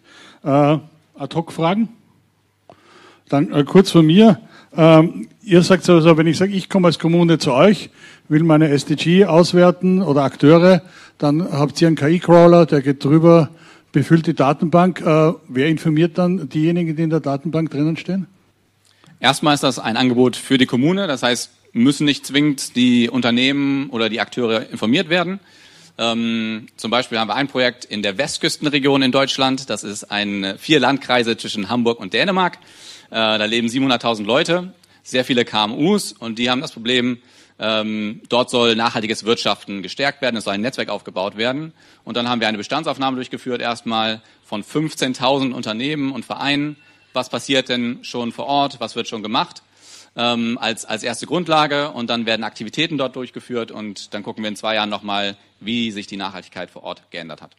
Okay, und die, ähm, im Endeffekt ist die, die, die Stärken und die Lücken ergeben sich daraus, ob ich etwas über SDG bei mir jetzt veröffentlicht habe oder nicht. Genau, genau. Wir gucken dann bei den 15.000 Unternehmen zum Beispiel, wie viele von denen machen schon Aktivitäten und Projekte und tragen bei zu erneuerbaren Energien und im Vergleich dazu, wie viele tragen bei zu gesunder Ernährung oder ähm, sozialen Ungleichheiten, um die zu verringern. Und daraus ergeben sich dann, okay, hier sind noch Lücken, da kann die Kommune dann ähm, konkrete Maßnahmen treffen, um diese Lücken zu schließen, um das Engagement noch zu fördern. Äh, kleine Abschlussfrage, wenn ihr mit Thema wie ein SDG zu einer Kommune kommt, wie freudig nehmen Sie das Thema auf? Es hängt davon ab, zu welcher Kommune man geht. Ähm, es gibt eine kleine, aber wachsende und äh, sehr gut vernetzte Community von Kommunen, die sich den SDGs verpflichtet haben. Die treffen sich auch regelmäßig auf den Veranstaltungen, sieht man die immer wieder. Ähm, und die sind natürlich groß und leidenschaftlich mit dabei. Das sind so ein paar hundert und da, das reicht uns erstmal für den Anfang. Wunderbar. Also wir gehören dazu. Wir sind jetzt auch in glühender Unterstützung der SDGs. Danke für den Pitch. Das ist super. Sehr gerne. Ja, dann äh, liegt es an mir. Katrin, danke für die Vorstellung. Gerhard, danke für die Vorstellung. Äh, und ich darf übernehmen äh, für den zweiten Teil. Ähm, Prosotz Herten wurde eingeladen, hier mitzumachen. Prosotz Herten, auch kleine Eigenwerbung, ist äh, ja, mitten im Ruhrpott äh, ein Unternehmen, im, also der größte Fachverfahrenshersteller im Bereich Bau, äh, im Bereich Soziales, äh, Umwelt und so weiter und auch im äh, Digitalisierungsberatung Bereich von Kommunen. Äh, von der Verwaltung für die Verwaltung ist das Motto. Wir sind vor über 30 Jahren von einem Mitarbeiter der Stadt Herten gegründet worden, der gemeint hat, eigentlich will er kein Papier mehr, sondern das könnte ja sein Commodore 64 auch machen. Äh, und so ist die Firma entstanden. Mittlerweile knapp 500 Mitarbeiter über ganz Deutschland. 80 Prozent der Kommunen als Kunden und noch immer im Besitz der Stadt Herten. Also auch das vielleicht ein Novum. Und äh, ja, als kommunaler IT-Dienstleister und Fachverfahrenshersteller haben wir natürlich täglich neue Herausforderungen. Und darum haben wir uns überlegt, zwei reale Cases quasi äh, zu, bereitzustellen äh, für Startups und äh, zu schauen, was kann man damit KI hier verbessern. Und äh, diese KI-Challenge 2023 gliedert sich in zwei Bereiche. Das eine war ein Chatbot meets Fachverfahrenhersteller, das heißt, oder Fachverfahren. Gesucht wurde ein KI-gestütztes Sprachbot, mit dem die Antwort eines standardisierten Interviews automatisiert in der Fachverfahrenssoftware dokumentiert werden kann. Konkretes Beispiel, Jugendamt beim Erstgespräch mit äh, potenziellen Pflegeeltern. Und ähm, das zweite war KI Data Matching, das heißt, wir haben gesucht eine KI-basierte Software, welche Auftrags- und Rechnungsdaten abgleicht und einzelne Rechnungspositionen einer vorgegebenen Struktur von Einzelleistungen und Paketen zuordnen kann. Und hier ein grundlegendes Beispiel war eben ein Sozialamt, bei der die Abrechnung mit Einrichtungen für Leistungen an hilfebedürftige Menschen so automatisiert oder unterstützt werden könnte.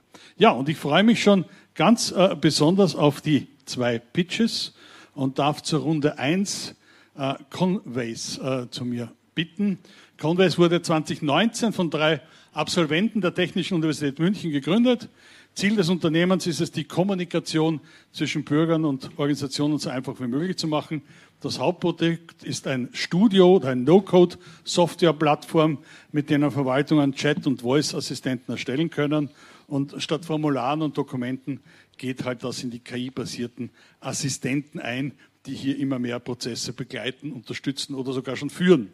Ja, das Unternehmen, sagt Kurt Friander dazu, Gründungsforderung, Startzuschuss vom Freistaat Bayern und dem Industrial Innovators Grant Horizon 2020, also auch EU-Förderung und zahlreicher weiterer Förderprogramme. So, fünf Minuten, Floor ist yours. Vielen, vielen Dank. Genau, äh, ich brauche eigentlich den Pitch fast gar nicht mehr machen, wurde eigentlich schon alles gut zusammengefasst. Ähm, genau, also ich starte einfach mit einer ganz grundsätzlichen Beobachtung und zwar, dass wir uns heute in einem Zeitalter befinden, wie es, glaube ich, noch nie zuvor in der Geschichte gab. Technologie verändert sich so extrem. Wir haben es vorhin gesehen bei GovRadar. Wir agieren ganz anders mit Daten, mit Informationen, große Sprachmodelle als ein Beispiel davon. Und ich finde, GovRadar ist eine ganz tolle Antwort darauf, wie wir solche Technologien für den öffentlichen Sektor nutzen können. Denn diese neuen Technologien bringen neue Erwartungshaltungen mit. Wir erwarten als Bürgerinnen und Bürger, dass Sachen einfach, schnell, effizient passieren. Und das trifft aber auf überarbeitete Mitarbeiterinnen und Mitarbeiter, die eben manuell Dinge abarbeiten müssen, was eine extreme Explosionsgefahr mit sich bringt. Denn ich glaube, die letzte Forsa-Umfrage hat bestätigt, dass knapp 50 Prozent aller Bediensteten im öffentlichen Sektor schon handgreiflich angegriffen wurden, wenn sie in Bürgerbüros arbeiten. Und das Ganze wird natürlich verstärkt durch die immer neueren und aktuelleren Daten, die sehr dynamisch sich verändern. Da hat die Pandemie ganz klar gezeigt, dass es unfassbar wichtig, die richtigen Informationen bei den relevanten Personen zum richtigen Zeitpunkt zu präsentieren. Und ich denke, ein ganz wesentliches Beispiel, was so diese Diskrepanz zwischen unserem Leben als Bürgerinnen und Bürgern mit der Verwaltung aufzeigt, ist die Art und Weise, wie wir kommunizieren. Also heute, ihr kennt das sicher aus dem persönlichen Bereich, WhatsApp, Telegram, äh, Signal, die sind gar nicht mehr wegzudenken, auch im geschäftlichen Kontext. Dinge wie Teams sind einfach Standard geworden. Und wenn wir das gegenüberstellen mit der Kommunikation Verwaltung, sehen wir ein entsprechendes Potenzial. Also wie kriegen wir es hin, so einfach wie möglich, wie wir es untereinander machen, zu kommunizieren in der Kommunikation mit der Verwaltung. Da kommt Conways ins Spiel. Wir haben genau 2019 eine No-Code-Plattform entwickelt, mit der Verwaltungen in ganz Deutschland ähm, digitale intelligente Voice- und Chat-Assistenten erstellen können, die Bürgerinnen und Bürger durch entsprechende Verwaltungsprozesse begleiten. Also von der einfachen Anfrage, wie viel kostet der Personalausweis, bis zur Beratungsleistung, wo es wirklich tiefer geht, auf die Situation des Bürgers oder der Bürgerin entsprechend ähm, ja, konkrete Ersteinschätzungen zu geben und letztendlich zur kompletten Beantragung einer Leistung, also wirklich den kompletten Bürgerservice abzubilden. Und das war auch Fragestellung unserer, unseres Themas heute wie können wir Chat-Assistenten, Voice-Assistenten mit Fachverfahren kombinieren. Und da haben wir einfach eines unserer ähm, ja, Beispiele rausgenommen. So sieht es heute aus, wenn ich mich in einer Stadt ummelden möchte. Welche Stadt es ist, werde ich nicht sagen. Ganz viele Formulare, Dokumente. Ich muss das teilweise sogar vor Ort machen, dass ich da das entsprechend einreiche. Und was wir jetzt damit machen, wir nehmen das einfach als Grundlage und können auf der Basis einen Chat-Assistenten bereitstellen, der erstmal die Notwendigkeit der Anmeldung überhaupt prüft, im nächsten Schritt alle relevanten Informationen abfragt, aber auch Fragen zum Prozess beantworten kann. Also beispielsweise, welche Unterlagen ich überhaupt für den Prozess benötige. Also keine reine Informationsabfrage, sondern wirklich ein Dialog, der den Bürger oder die Bürgerin durch den Prozess begleitet. Und äh, letztendlich jetzt hier beispielsweise bei der alleinigen Wohnung, ich weiß jetzt nicht, was ist die alleinige Wohnung, ich kann eben diese prozessbezogenen Fragen stellen mit dem Ziel eben am Ende dieser Konversation alle relevanten Informationen aus der Konversation zu extrahieren und dann an das Fachverfahren zu übermitteln. In dem Fall, ähm, wenn zum Beispiel jetzt hier eine Ummeldung ist oder eine Gewerbeanmeldung, Gewerbeanmeldung im X-Gewerbestandard, sodass dann eben entsprechend die vom IT-Dienstleister bereitgestellten Authentifizierungsmechanismen, Bezahlsysteme, alle entsprechend hier integriert werden können. Das Ganze wird entsprechend verwaltet und erstellt mit unserer No-Code-Plattform Converse Studio, von der Konversationsfluss zu den KI-Modellen, Integration in Drittsysteme. All das wird über Converse Studio gemanagt, ohne die Notwendigkeit von Programmierkenntnissen. Ganz spannend hier auch die Integration mit Drittsystemen. Da arbeiten wir beispielsweise mit Aleph Alpha zusammen, wo viele unserer intelligenten äh, Algorithmen, intelligenten Lösungen eben auch daraus entstehen, dass wir hier in der Lage sind, auf große Sprachmodelle zurückzugreifen. Wir arbeiten in ganz Deutschland, äh, haben zahlreiche Use Cases umgesetzt, von eben den Corona-Assistenten mit den äh, Gesundheitsämtern bis hin zu einem Voicebot, das wir für das Wirtschaftsministerium in Baden-Württemberg bereitstellen, um Anfragen rund um, äh, ja, Anfragen rund um ähm, ja, Fördermaßnahmen, Fördermittel entsprechend automatisiert zu bearbeiten und Beratungsleistungen zu geben. Und wir sind überzeugt, dass aktuell ein ganz wesentlicher Zeitpunkt ist, dass wir eben die Tools, die Technologien der Zeit nutzen können, um gemeinsam unsere Bürgerinnen und Bürger glücklicher zu machen, die Mitarbeiterinnen zu entlasten und allgemein die, den kompletten Staat effektiver zu gestalten. Vielen, vielen Dank.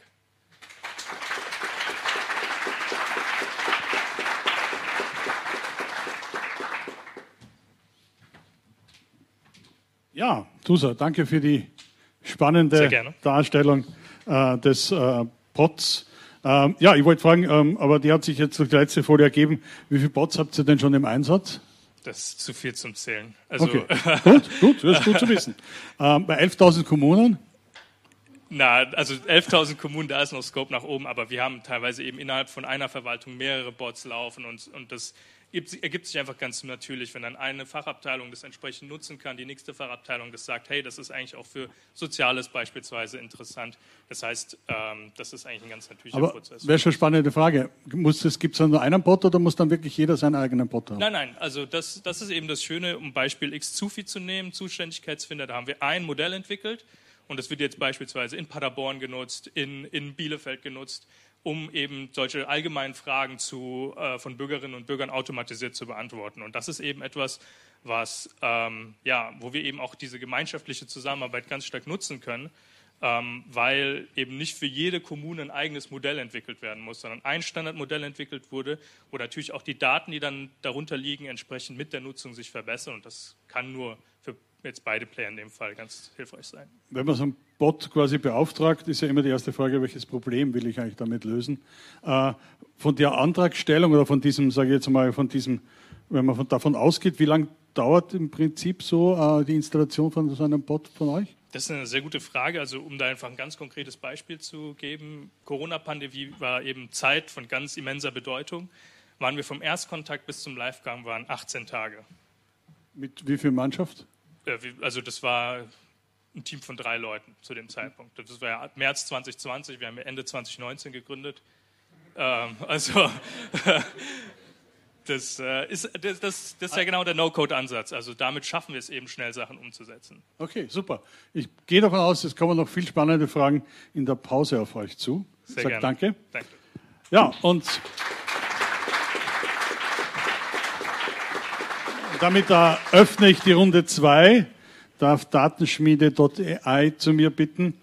Datenschmiede.ai ist ein Oldenburg ansässiges KI-Startup, gegründet am 1. März 23 von Dr. Felix Kruse, so jung. Also Startup, nicht du. Also äh, und Christoph Schröer und Raphael Hoffmann, äh, gefördert bis Ende 24 durch das Förderprogramm Exit, das äh, Gründerstipendium und Hightech Incubator KI Oldenburg und ihr habt ein Master Data Management aufgesetzt zwischen Behörden und ja, macht alles, was steuerungsrelevante Managementinformationen in Behörden verbessert, mit auch verbesserter Datenqualität. Ja, wir sind schon ganz gespannt auf eure Präsentation, wie wir damit das OZG schneller, besser, einfacher machen können. Bitte. Vielen Dank. Ja, moin zusammen. Ich bin Felix. Genau, wir haben zum 1.3. die Datenschmiede gegründet. Ähm, ja, wir haben uns vielleicht einem erstmal uncoolen Thema Stammdatenqualität gewidmet. Ne? Auf dem bauen aber viele der coolen KI-Use-Cases, die wir heute gesehen haben, und Digitalisierungs-Use-Cases auf. Ähm, aber oft merken Unternehmen dann eben, dass sie an Stammdatenmanagement scheitern. Und wir haben uns die Mission gesetzt, wir wollen Master Data Management zum Lieblingsthema in jedem Unternehmen und auch in jeder Behörde vielleicht machen. Äh, wer sind wir eigentlich? Äh, ich habe das Ganze nicht alleine gegründet, sondern zu meinem Team gehören Raphael und Christoph.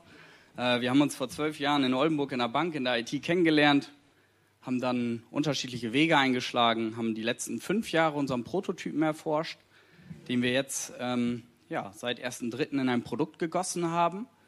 Ähm, genau, hier sieht man den Klassiker, das klassische Problem, was wir oft, oft haben, dass ein Unternehmen äh, Kundendaten in verschiedenen Silos verteilt vorliegen hat und Vertriebsmitarbeiter auf verschiedene Datensilos zugreifen müssen. Ja, mal angenommen, die Datenschmiede bezieht Energie- und Telekommunikationsprodukte und dann passieren Klassiker, Verschreiber, die Rechtsform ist unterschiedlich dargestellt, Adressformate passen nicht zusammen. Und schon hat man das Problem der manuellen Suche, dass man immer wieder viel manuellen Aufwand hat, die Daten zusammenzuführen und dann eben Use Cases darauf aufzubauen, ähm, ja, wie den Vertrieb zu optimieren, Cross-Selling zu betreiben und ähnliches. Wie kommen wir da ins Spiel? Wir wollen mit unserer Software, oder das kann sie auch heute schon, einen zentralen ähm, Datenpool aufbauen, der eben einen gemeinsamen Identifier für, diesen, für dieses eine Unternehmen aufbaut und man dann über die Referenzschlüssel in die, in die darunterliegenden operativen Datenquellen zurückgreifen kann, um dann die wesentlichen Informationen dort rauszuziehen.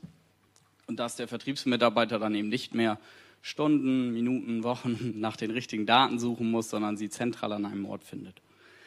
Ähm, das Ganze ist ja jetzt nicht komplett neu, also Datenintegration gibt es, glaube ich, schon seitdem es Daten gibt. Es gibt einen Haufen Software-Tools, die das Ganze auch schon automatisieren und unterstützen wollen. Ähm, und wie grenzen wir uns davon ab? Was wir auch im Markt schon gemerkt haben, ist, ähm, viele unserer Wettbewerber bieten einen Werkzeugkoffer an, der erstmal teuer lizenziert werden muss. Und dann hat man diesen Werkzeugkoffer und da liegen einen Haufen Spezialwerkzeuge oder auch Werkzeuge drin, die man in die richtige Reihenfolge bringen muss, richtig parametrisieren muss.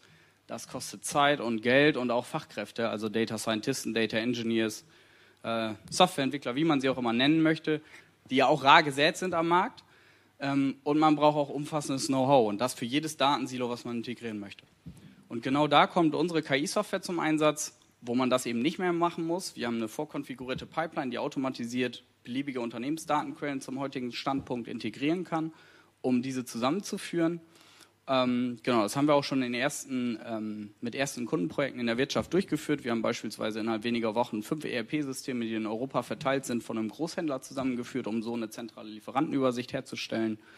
Ähm, ja, und mit der Implementierung ist es nicht getan, ähm, sondern wenn die Ergebnisse erstmal zusammengeführt sind, also Matches zwischen Datenquellen erzeugt sind, muss man auch noch häufig viel manuellen Aufwand betreiben, das zu verifizieren. Das ist auch noch das Problem bei aktuellen Werkzeugkoffern, die spucken dann 95% Matchähnlichkeit raus, aber kann ich den 95% jetzt vertrauen, ist die Frage. Und da haben wir häufig schon bei Wettbewerbern gesehen, die dann 95% ausgeben, aber das ist, unsere Software hätte nicht mal gesagt, dass das überhaupt in Betracht kommt, Match zu sein. Äh, und das war auch absolut kein Match. Genau, und ähm, ja, das ist das, äh, was man dann auch unter dem guten Labeln versteht im KI-Umfeld. Also ich glaube, jeder, der eine KI-Software schon mal trainiert hat und Daten gelabelt hat, weiß, wovon ich spreche. Wir haben Zehntausende, Hunderttausende Datensätze gelabelt, um unsere KI zu trainieren. Äh, wer das Label noch nicht kennt, ist herzlich eingeladen, mal ein paar Datensätze bei uns zu labeln. Äh, wird uns sehr helfen. Äh, genau das zu uns. Und ja, wie glauben wir, können wir eine Basis finden, um im GovTech-Bereich Fuß zu fassen? Wir hatten uns auf zwei Kategorien beworben. Also einmal natürlich auf die Automatisierung im, im, mit KI äh, in der Registermodernisierung. Ich habe gehört, da sollen ein Haufen Datensilos vorliegen, die einheitliche Bürger-IDs oder einheitliche Wirtschaftsnummern brauchen. Äh, das würden wir gerne lösen wollen. Und äh, zum KI-Data-Matching, was die Angebots- und Rechnungsposition angeht, ähm, da entwickeln wir gerade unsere Software weiter, dass wir auch Artikelstammdatensätze in großen ERP-Systemen vereinheitlichen, harmonisieren können. Und da sehen wir Überschneidungspunkte technischer Natur, dass es natürlich so Kurztexte sind, dass man auch Angebots- und Rechnungspositionen ähnlich mit unserer Software matchen kann.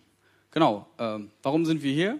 Äh, ja, wir wollen Master Data Management zum Lieblingsthema in jedem Unternehmen oder in jeder Behörde machen und äh, freuen uns, wenn wir heute eine Basis für eine gemeinsame Zusammenarbeit finden können. Vielen Dank.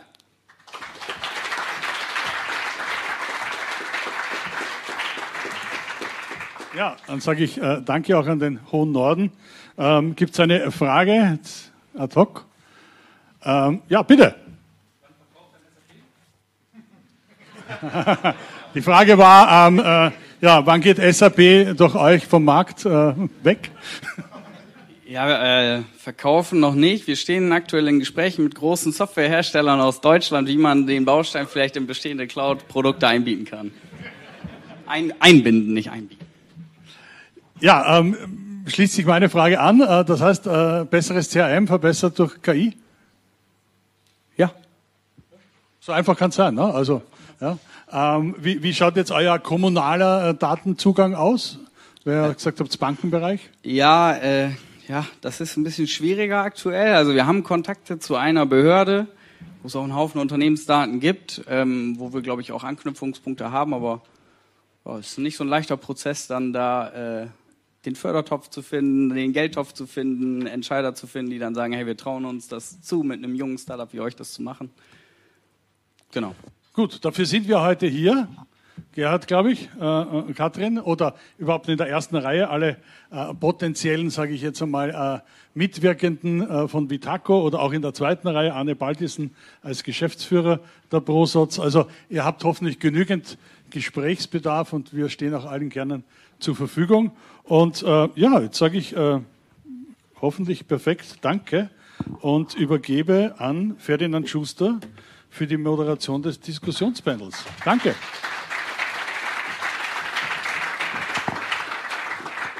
Ja, ganz herzlichen Dank an äh, Christian Rupp äh, für die äh, Moderation und die Fragen, die wir gehört haben befürchte, mein Mikrofon ist nicht eingeschaltet, dann nehme ich mal das andere. Ich glaube, das ist hier etwas deutlicher. Genau, also herzlichen Dank nochmal an Christian Rupp äh, und an die wunderbaren Startups äh, für die Präsentation. Und wir wollen jetzt mal ein bisschen reflektieren, was es hier so gegeben hat. Und dazu äh, hole ich mir hier Mitstreiter nach vorne. Und ich möchte gerne nach vorne bitten. Anke Odrich, äh, Gründerin und Geschäftsführerin von Little Bird. Hallo.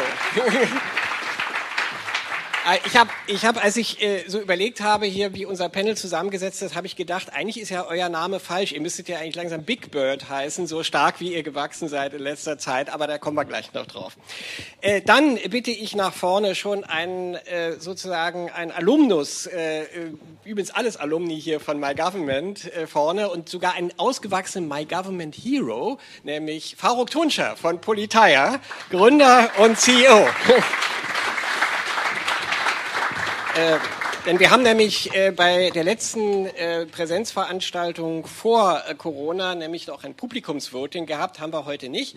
Und äh, da ist es so gewesen, dass tatsächlich Faruk äh, das Publikum im Sturm gewonnen hat. Zusammen muss man eigentlich sagen, gleich, äh, gleiche Stimmenzahl. Sowas gibt es auch manchmal mit Robert Heinecke von Breeze. Also, und die haben damals eine Urkunde bekommen als Hero für My Government. Also ein echter Held sozusagen vorne. Und sicher nicht minder heldenhaft äh, äh, Dr. Rolf Bayer von der KDU CEO aus Oldenburg, der sich mit den Niederungen äh, der kommunalen Digitalisierung jeden Tag rumschlägt. Und äh, ich äh, durfte zu Gast sein in Ihrer wunderbaren Heimat vor wenigen Tagen bei Ihrem Forum, Ihrer tollen Sommerkonferenz, wo wir über visionäre Themen der Zukunft gesprochen haben, der Digitalisierung. Und insofern freue ich mich sehr, dass Sie jetzt auf Gegenbesuch sich hier in die Hauptstadt begeben haben. Wir haben nicht ganz so schöne Aussicht, wie wir das jetzt hatten, auf das Zwischennahner Meer. Aber Genau, das war Bad Zwischenahn, war sehr treffend, äh, das Beispiel. Aber hier ist eben die, eher die urbane Umgebung. Also schön, dass Sie auch mit äh, dabei sind. Und äh, Ihr Name ist ja auch schon häufiger gefallen. Vielleicht mal die erste Frage an die Gründer hier in der Runde. Wie ist denn so die neue Generation von My Government? Wie gefällt es euch so? Ich hoffe, jetzt funktioniert das Mikrofon. Ich weiß nicht, ob man das Hallo. einschalten kann oder noch nicht. Dann gebe ich den bitte meins. So. Okay. Ähm ich weiß gar nicht, was ich genau darauf antworten soll. Ähm, wir sind ja in dem Sinne kein Startup mehr. Also ich hatte gestern ein Interview mit der Uni Bremen, die auch ganz viel da zum äh, Forschen, Government und wie äh, gut geht es den Startups gerade im, im kommunalen Umfeld. Und wir haben es geschafft, dass wir fast 15 Jahre sind. Also wir machen das seit 2009 und haben natürlich alle Ecken und Ösen da auch kennenlernen dürfen. Wir kennen die KDO, wir kennen die AKDB, wir kennen die Vitaco, wir kennen die Regio IT. Also die ganzen kommunalen Partner, die total wichtig sind, gerade in der Anfangsphase. Ich kenne aber auch Faruk jetzt schon vier Jahre. Äh, der als Seiteneinsteiger mit dazu kam.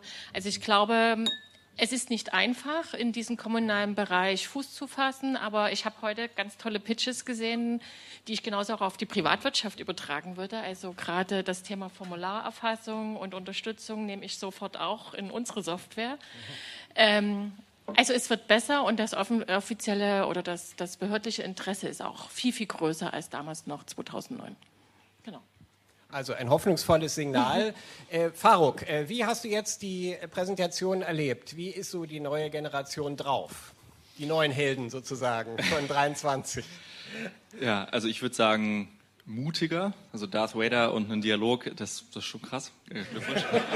Das ist also auf jeden Fall mutig. Ja. Ähm, was ich sehr spannend finde, also es gibt äh, grundsätzlich gibt es viel mehr Gründerinnen und Gründer, die das machen. Also wir wurden damals schon, ich weiß, du, du machst das länger als ich, aber für verrückt erklärt, warum wir den öffentlichen Sektor sozusagen als Kundengruppe uns ausgerechnet die ausgesucht haben. Also ob wir masochistische Tendenzen haben, ja. quasi, weil das schon das Schwerste sozusagen im B2B-Segment äh, ist. Also vom, und das war auch eine lange Zeit so, dass Investoren uns deswegen auch sehr stark belächelt haben. Das ist nicht mehr so. Es gibt jetzt Fundingrunden mit Venture Capital oder auch Family Offices, Private Equity, die gehen richtig rein in GovTech. Die haben das jetzt. Ihr habt ja gerade eine Finanzierungsrunde abgeschlossen, richtig, erfolgreich. Mit, mit HV Capital, die sonst Flixbus, Zalando, Abwest, äh, Urban Sports Club finanzieren. Also sozusagen, das ist auf der Ebene angekommen. Das ist eine ganz tolle Entwicklung. Und was mir hier aufgefallen ist, ist, wie stark das Wort KI überall eine Rolle spielt. Das hätte ich vor vier Jahren nicht benutzt, weil ich glaube, das, hat, das war ein angstbeladener Begriff. künstliche Intelligenz. Ähm, Herr Bayer, Sie meinen mögen vielleicht auch zustimmen. Ich glaube, das hat nicht unbedingt für Freude gesorgt in der Verwaltung, weil man damit irgendwie verbunden hat, dass man ersetzt wird in irgendeiner Form. Und das hat dieses Jahr natürlich, vor allem dieses Jahr, sich drastisch geändert. Und vieles von dem, was zum Teil ähm, Datenverarbeitung ist, wird auch wieder als KI geframed, weil es so positiv ist. Also es ist ein totaler Trendwandel und den habe ich jetzt in den Pitches auch ganz gut beobachten können. Ja. Super, also eine hoffnungsvolle neue Generation darf ich jetzt hier mal aus den Worten schließen. Äh, Herr Dr. Bayer, Sie, Sie vertreten ja hier auf dem Podium die Auftraggeberseite. Welche äh, Erfahrungen haben Sie denn mit äh, Start-ups äh, in Ihrem Unternehmen äh, gesammelt? Äh, mussten Sie da vielleicht Überzeugungsarbeit leisten? Ja, wir sind ja, wir sind ja GovTech Oldschool, nee, oder Oldies sozusagen. Ja. Und gerade unsere Branche, glaube ich, hat sich ehrlich gesagt da früher immer schwer getan. Also ich, wenn ich so, wir, wir haben ja jetzt so eine neue äh, neue Welle von von äh, ja, Transformation auch für uns vor uns sozusagen. Und es gab es früher auch schon mal, als die PCs äh, die, die Großrechner attackiert haben oder so, da haben wir mitgeholfen, die abzuwehren, anstatt die aufzunehmen sozusagen. Ich glaube, das hat sich komplett geändert, also in, in unserer Branche. Wir sind da einfach offen, weil wir wissen, wir brauchen Innovation von außen, das geht nicht nur von innen und äh, äh, vor allen Dingen ist die Veränderungsgeschwindigkeit viel größer geworden. Das können wir gar nicht alleine. Also unsere Leute sind ja gut in dem, was sie tun, aber nicht unbedingt gut in dem, was sie nach vorne gucken und über ihren Horizont hinaus sozusagen. Da brauchen wir diese, äh, diese Impulse von außen. Und deshalb äh, ist das nur gut. Und deshalb glaube ich, ist es auch lohnenswert, äh, Startups zu machen, weil, weil die Öffnung da ist. Äh, nicht nur bei uns, also ich glaube schon, dass wir da auch ein Beförderer sind, aber auch bei den Kommunen, die offener sind, viel offener sein müssten, sozusagen, ja, auch ein Bad Zwischenahn. Also das, äh, ähm, die müssen wir oft, häufig zum, zum Jagen tragen und das macht es äh, schwierig. Ja, wir haben ja auch schon, also wir haben schon mit, also mit Startups arbeiten wir eher zusammen, weil wir die wirklich brauchen. Ja, wir haben in Oldenburg auch eine gute Start-up-Szene, glaube ich. Wir haben ein gutes Technologie- und Gründerzentrum, die Uni und, und das Office-Institut, das pusht das alles ein bisschen und da profitieren wir enorm äh, als Unternehmen. Äh, zu den Kommunen, wenn wir da mit einer Idee äh, zu den Kommunen gehen, wir haben so eine KI-gestützte äh, Suche äh, wo man äh, das komplette Intranet und File-Services und so weiter durchsuchen kann mit, mit enormer Effizienz verglichen zu, zu einer Exchange-Suche oder sowas, wo man immer dran verzweifelt. Ähm, und, und wir gehen, da, gehen damit zu den Kunden und die sagen, ah ja, äh, schön, aber die, die, sehen das noch nicht. Also da müssen wir noch ganz viel Überzeugungsarbeit leisten und äh, das finde ich heute ich bin geflasht ja, von dem, was, was geht und was äh, junge Leute auf die Beine stellen. Und das muss, müssen wir rausbringen. Also da reichen nicht nur so Wettbewerbe, die ja ganz wichtig sind, sondern wir müssen äh, unsere äh, Leute einladen und zeigen, was alles geht, damit die fasziniert werden davon. Und ähm, weil die sind ja diejenigen, die das für die Bürger ermöglichen müssen. Und die äh, machen den Druck. Diese Kurve fand ich schön, ja. Diese exponentielle äh, mit der Entwicklung. Und die Bürger machen den Druck und äh, wir versuchen hinterherzukommen. Die Kommunen sind ein bisschen hinten dran. Das Schlimmste ist, und das hat ja auch Frau Aschenbrenner am Anfang gesagt, dass die Rechtslegung ganz hinten ist. Ja, und die, wenn ich irgendwo Hinderungsgründe sehe, warum das nicht erfolgreich werden will, ist es meistens immer äh, die Rechtslegung. Äh, und, und Kommunen sind leider Rechtsanwender. Ja, also die, die sagen immer, darf ich das? Ja, das ist immer das Erste. Auch bei den Vergabethemen oder sowas. Ja, äh, und dann fragen sie ihre Juristen und dann wird es ganz schwierig. Also das ist ja, ist leider so. Aber trotzdem, ich, ich, bin, äh, ich bin zuversichtlich und äh, wirklich begeistert. Ja. Wunderbar. Also noch jemand, der begeistert ist von der neuen Generation, My Government 23. Aber wir waren hier eben schon beim spannenden Thema, nämlich Vergaberecht. Das wird ja immer gerne rausgezogen, um zu sagen, warum was nicht geht. Und unsere Vergaberechtler, hier sind ja auch welche im Saal, sagen eigentlich immer, äh, da geht eine ganze Menge mehr. Und wir hatten ja äh, Anke Odrich schon mal damals online in der Corona-Zeit äh, bei uns, wo wir damals äh, Paare zusammengestellt haben. Das heißt sozusagen das Start-up mit dem kommunalen oder öffentlichen Kunden. Und äh, da seid ihr damals erschienen mit der Stadt Heidenau. Mhm. Und das war ja, glaube ich, der erste Kunde, nicht sozusagen der Kunde Null. Und was mir aufgefallen ist damals, ist, wie informell eigentlich die Zusammenarbeit war. Also da hat man nicht auf die Anwälte oder auf die Rechtsämter gewartet. Aber wahrscheinlich seid ihr jetzt unfreiwillig zu Vergaberechtsexperten geworden im Laufe der Zeit bei dem Erfolg, den ihr auch habt. Was ist das Erfolgsgeheimnis? Also wie, wie kann man sozusagen mit dem rechtlichen Dschungel umgehen? Äh, wie, wie geht ihr um mit äh, vielleicht möglicherweise Vergaberechtern, die sagen, es ist alles verfassungswidrig, was ihr da macht? Nein, also zum einen lernen wir genauso wie die KI, bloß ganz langsam, ähm, haben ganz, ganz viel Lehrgeld bezahlen müssen, indem wir Ausschreibungen einfach verloren haben oder nicht wussten, wie wir es richtig machen sollen.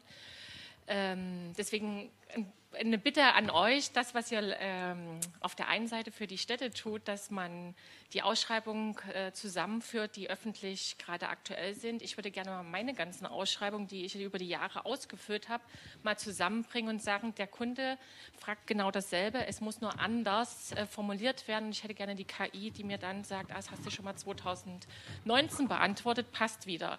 Also dieses Ausschreibungsthema ist sehr, sehr äh, umfangreich, nicht nur für die kommunale Seite, auch für die Dienstleister, die an Ausschreibungen teilnehmen. Und ähm, es ist ganz oft so, dass gerade im Softwarebereich es immer unsicher ist, wie ist der Ausgang. Ne? Weil eine, eine, Hardware kann ich sehr gut beschreiben, aber softwaretechnisch ist es ganz oft die eierlegende Wollmilchsau, die es nicht im Standard gibt und wo wir teilweise auch aus äh, der Sicht der Technik gesagt haben, wenn die Städte technische Anforderungen haben, die sind von 2010 und wir hosten nun mal nicht mehr äh, direkt bei der Stadt selber, weil es einfach auch von niemandem mehr verwaltet werden kann, dann können wir einfach die Ausschreibung auch nicht gewinnen. Also es ist gar nicht nur, ich will Innovation und Digitalisierung, sondern es sind ganz, ganz viele Hürden auch, die Daten sollen am beliebsten noch bei der Stadt liegen oder im kommunalen Rechenzentrum. Und wenn wir sagen, wir machen Cloud-Lösung, war Cloud früher immer das falscheste Wort, was man sagen konnte. Aber auch das hat sich alles geändert. Unsere Stadt Heidenau, da war es eine Person.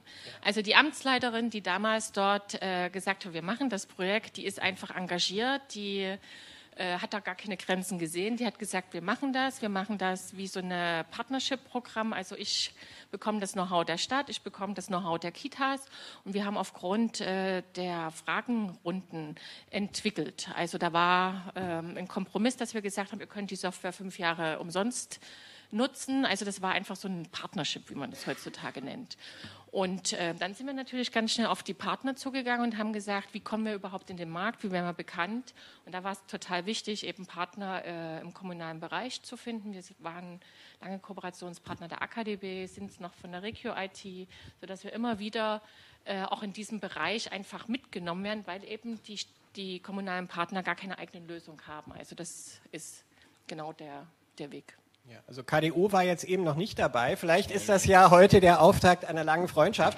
Äh, äh, äh, Herr Dr. Bayer, vielleicht können wir ganz kurz noch den, ja, den Eindruck vom Faruk Tunscher noch mitnehmen zum, zum gleichen Thema. Wer ist denn typischerweise euer Ansprechpartner? Ihr habt ja durchaus ein schwieriges äh, Produkt, strategisches äh, Produkt, was ja politiknah auch funktioniert. Wie kommen bei euch die Aufträge zustande? Vielleicht kannst du da auch noch einen kurzen Insight geben und dann würde ich gerne dem Auftraggeber mal das Wort geben, bitte sind eigentlich die Fachpersonen. Das heißt, ja. wir haben eine Datenplattform, die, die holt die Daten aus Fachverfahren raus, transformiert die, man kann die aufbereiten, visualisieren, der Politik präsentieren, für Berichtsvorlagen das Ganze so regulär automatisieren. Und das ist ja überall anwendbar. Ob ich jetzt eine Kita-Bedarfsplanung als 15.000 Einwohner-Kommune machen will oder mein Cybersecurity Monitoring als äh, BSI das ist de facto ja überall einsetzbar. Und das Wichtige ist sozusagen, da sind wir eher in der Bringschuld, das Produkt so zu erklären, dass es einen Use Case quasi als Vorlage bringt. Das heißt, wir gehen einfach outbound, nennt sich das, also auf die Fachstellen zu, sprechen mit denen. Und wenn die das wollen, dann muss man mit Haushalt, IT, Vergabe und so weiter sich auseinandersetzen, weil wir natürlich auf Datensätze zugreifen müssen und das Budget eingestellt werden muss. Aber eigentlich sind am Ende alle am Tisch, aber es muss immer jemanden geben, der das treibt, dem der oder derjenigen das Leben verbessert wird, idealerweise sozusagen zehnmal besser als vorher. Und dann wird es natürlich dann auch äh, beschafft. Dann gibt es die Hürden, aber die, die kann man natürlich auch äh, überwinden. Vergaberecht halte ich für die geringste Hürde, ehrlich gesagt. Das ist eine interessante Aussage. Dankeschön. Rolf Bayer, bitte. Ja, ich wollte noch einen kleinen Tipp vielleicht zum Vergaberecht geben. Ich glaube, das kann, kann, kann auch helfen. Also wichtig ist natürlich rein in die Kommunen äh, mit den Leuten sprechen und Probleme erkennen, damit man dann auch die Probleme lösen kann. Äh, und es gibt im Vergaberecht tatsächlich eine ganz charmante Lösung, dass, äh, Möglichkeit, nicht, nicht äh, äh, Lösungen äh, auszuschreiben, sondern das Problem auszuschreiben. Das heißt wettbewerblicher Dialog. Das heißt, man schreibt gar nicht aus, wie man es haben will, sondern man möchte einfach nur einen Partner finden, mit dem man es macht. Ja, und das ist, glaube ich, ideal geeignet für Startups. Das heißt, wenn, wenn dann vielleicht die Vergabestelle sagt, oh, das wird aber schwierig, ja, das kommt vor, dann äh, den Tipp geben, mach das doch mal auf die Art und Weise. Wir haben das gerade ganz erfolgreich gemacht, weil wir nicht genau wussten, wie wir die Zukunft in einem bestimmten Bereich äh, lösen wollten und haben, das hat ein Jahr gedauert tatsächlich, aber wir haben jetzt da äh, mit einem wirklich achtstelligen Bereich, äh, war schon großes Volumen, aber eben nicht fertig beschrieben, sondern im Dialog. Ja, es waren erst acht, dann fünf, dann drei und zum Schluss haben wir dann einen ausgewählt, äh, mit dem wir das dann jetzt im Projekt sind und das äh, klappt wunderbar. Das hat jetzt wenig mit Startups, sondern eher Standardtechnologie, sage ich mal, und trotzdem äh, war das eine sehr gute Erfahrung und die könnte ich mir gut passend für gerade für Startups vorstellen. Ja, weil man ja am Ende noch nicht weiß, was rauskommt. Ja, und das ist das Problem in den, in den Einkaufsabteilungen, äh, die das üblicherweise haarklein beschrieben haben wollen und die, die eure Software nötig machen, ist ja klar. Ja, aber ich glaube, da, da gibt es auch Möglichkeiten, das elegant zu nutzen und die rechtlichen Möglichkeiten sind da, nur nicht bekannt. Ja, Frage ins Publikum beziehungsweise Anmerkungen aus dem äh, Publikum. Äh, wie äh, seht ihr die Sache? Was äh, sind eure Herausforderungen? Was sind vielleicht auch Fragen an erfahrene Gründer hier vorne? Äh, was man alles äh, noch für Hürden auf sich zukommen sieht? Ähm, Gibt es schon erste Wortmeldungen, hier einzugreifen in die Diskussion?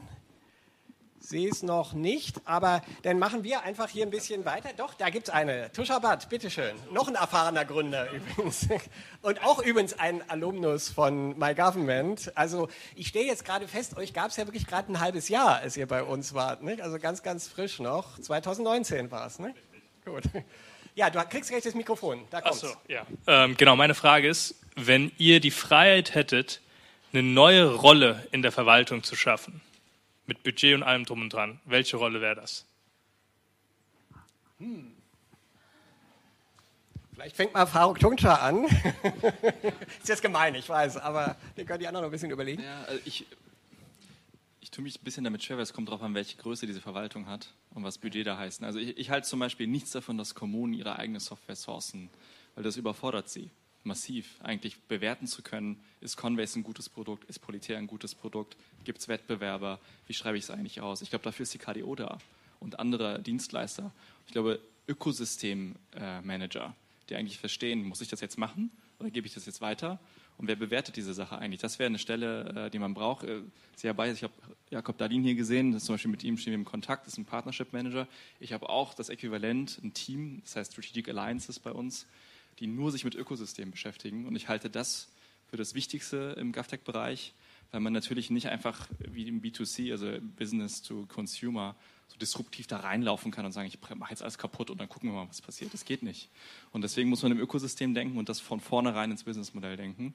Ich glaube, das, das könnte die Verwaltung, das würde ja nicht schaden. Also Hamburg hat das gemacht, eine GovTech HH gibt es, die haben eine Unit, Venture Client Unit, die quasi genau diese Übersetzungsaufgabe macht. Ja, die neue Stelle. Gibt es da noch Ideen? Danke, Ulrich. Mhm. Ich würde mir vielleicht so einen Transparenzmanager wünschen. Also gerade das Thema, was vor uns angesprochen wurde, ist ja nicht nur Daten, die in Silos äh, vorhanden sind, sind äh, ist Wissen von den Mitarbeitern, was äh, teilweise in den einzelnen Abteilungen bei den Städten ähm, ja, verankert ist und eine andere Abteilung dafür einen teuren Berater einkauft. Also dass man sagt, es gibt so einen Transparenzmanager, der einfach Dinge, die in der Stadt vorhanden sind, ob Daten oder Leistung oder Kosten oder Produkte. Also gerade hier in Berlin hatte ich mal gelesen, dass jedes Bezirksamt für jede Dienstleistung eine extra Software eingekauft hat. Das ist über die Jahre jetzt langsam zentralisiert worden. Aber das kann man genauso auch in kleineren Städten sehen, dass die eine Abteilung äh, ein Tool kauft für CRMs und eine andere Abteilung eben wieder was anderes benutzt. Also so ein Transparenzmanager hätte ich gern. Ja, Sie haben ja schon ein Handalien. Äh. Ja, ja, ja, das ist bei uns. Aber wenn ich an, an unsere Kunden denke, dann, wir, Sie sprachen ja gerade von unserer Sommerkonferenz, ja, und wir hatten da spannende Themen und äh, wenn man dann äh, in der Mittagspause mit, mit Bürgermeisterinnen und Landrätinnen zusammensitzt äh, und die einem dann sagen, dass sie so viel zu tun haben und jetzt auch noch Wärmeplanung und das noch dazu und so weiter und dann hatten wir Vorträge, wo, wo Metaverse vorgestellt, wir arbeiten im Metaverse, ja, von der Landesverwaltung, ja, total faszinierend.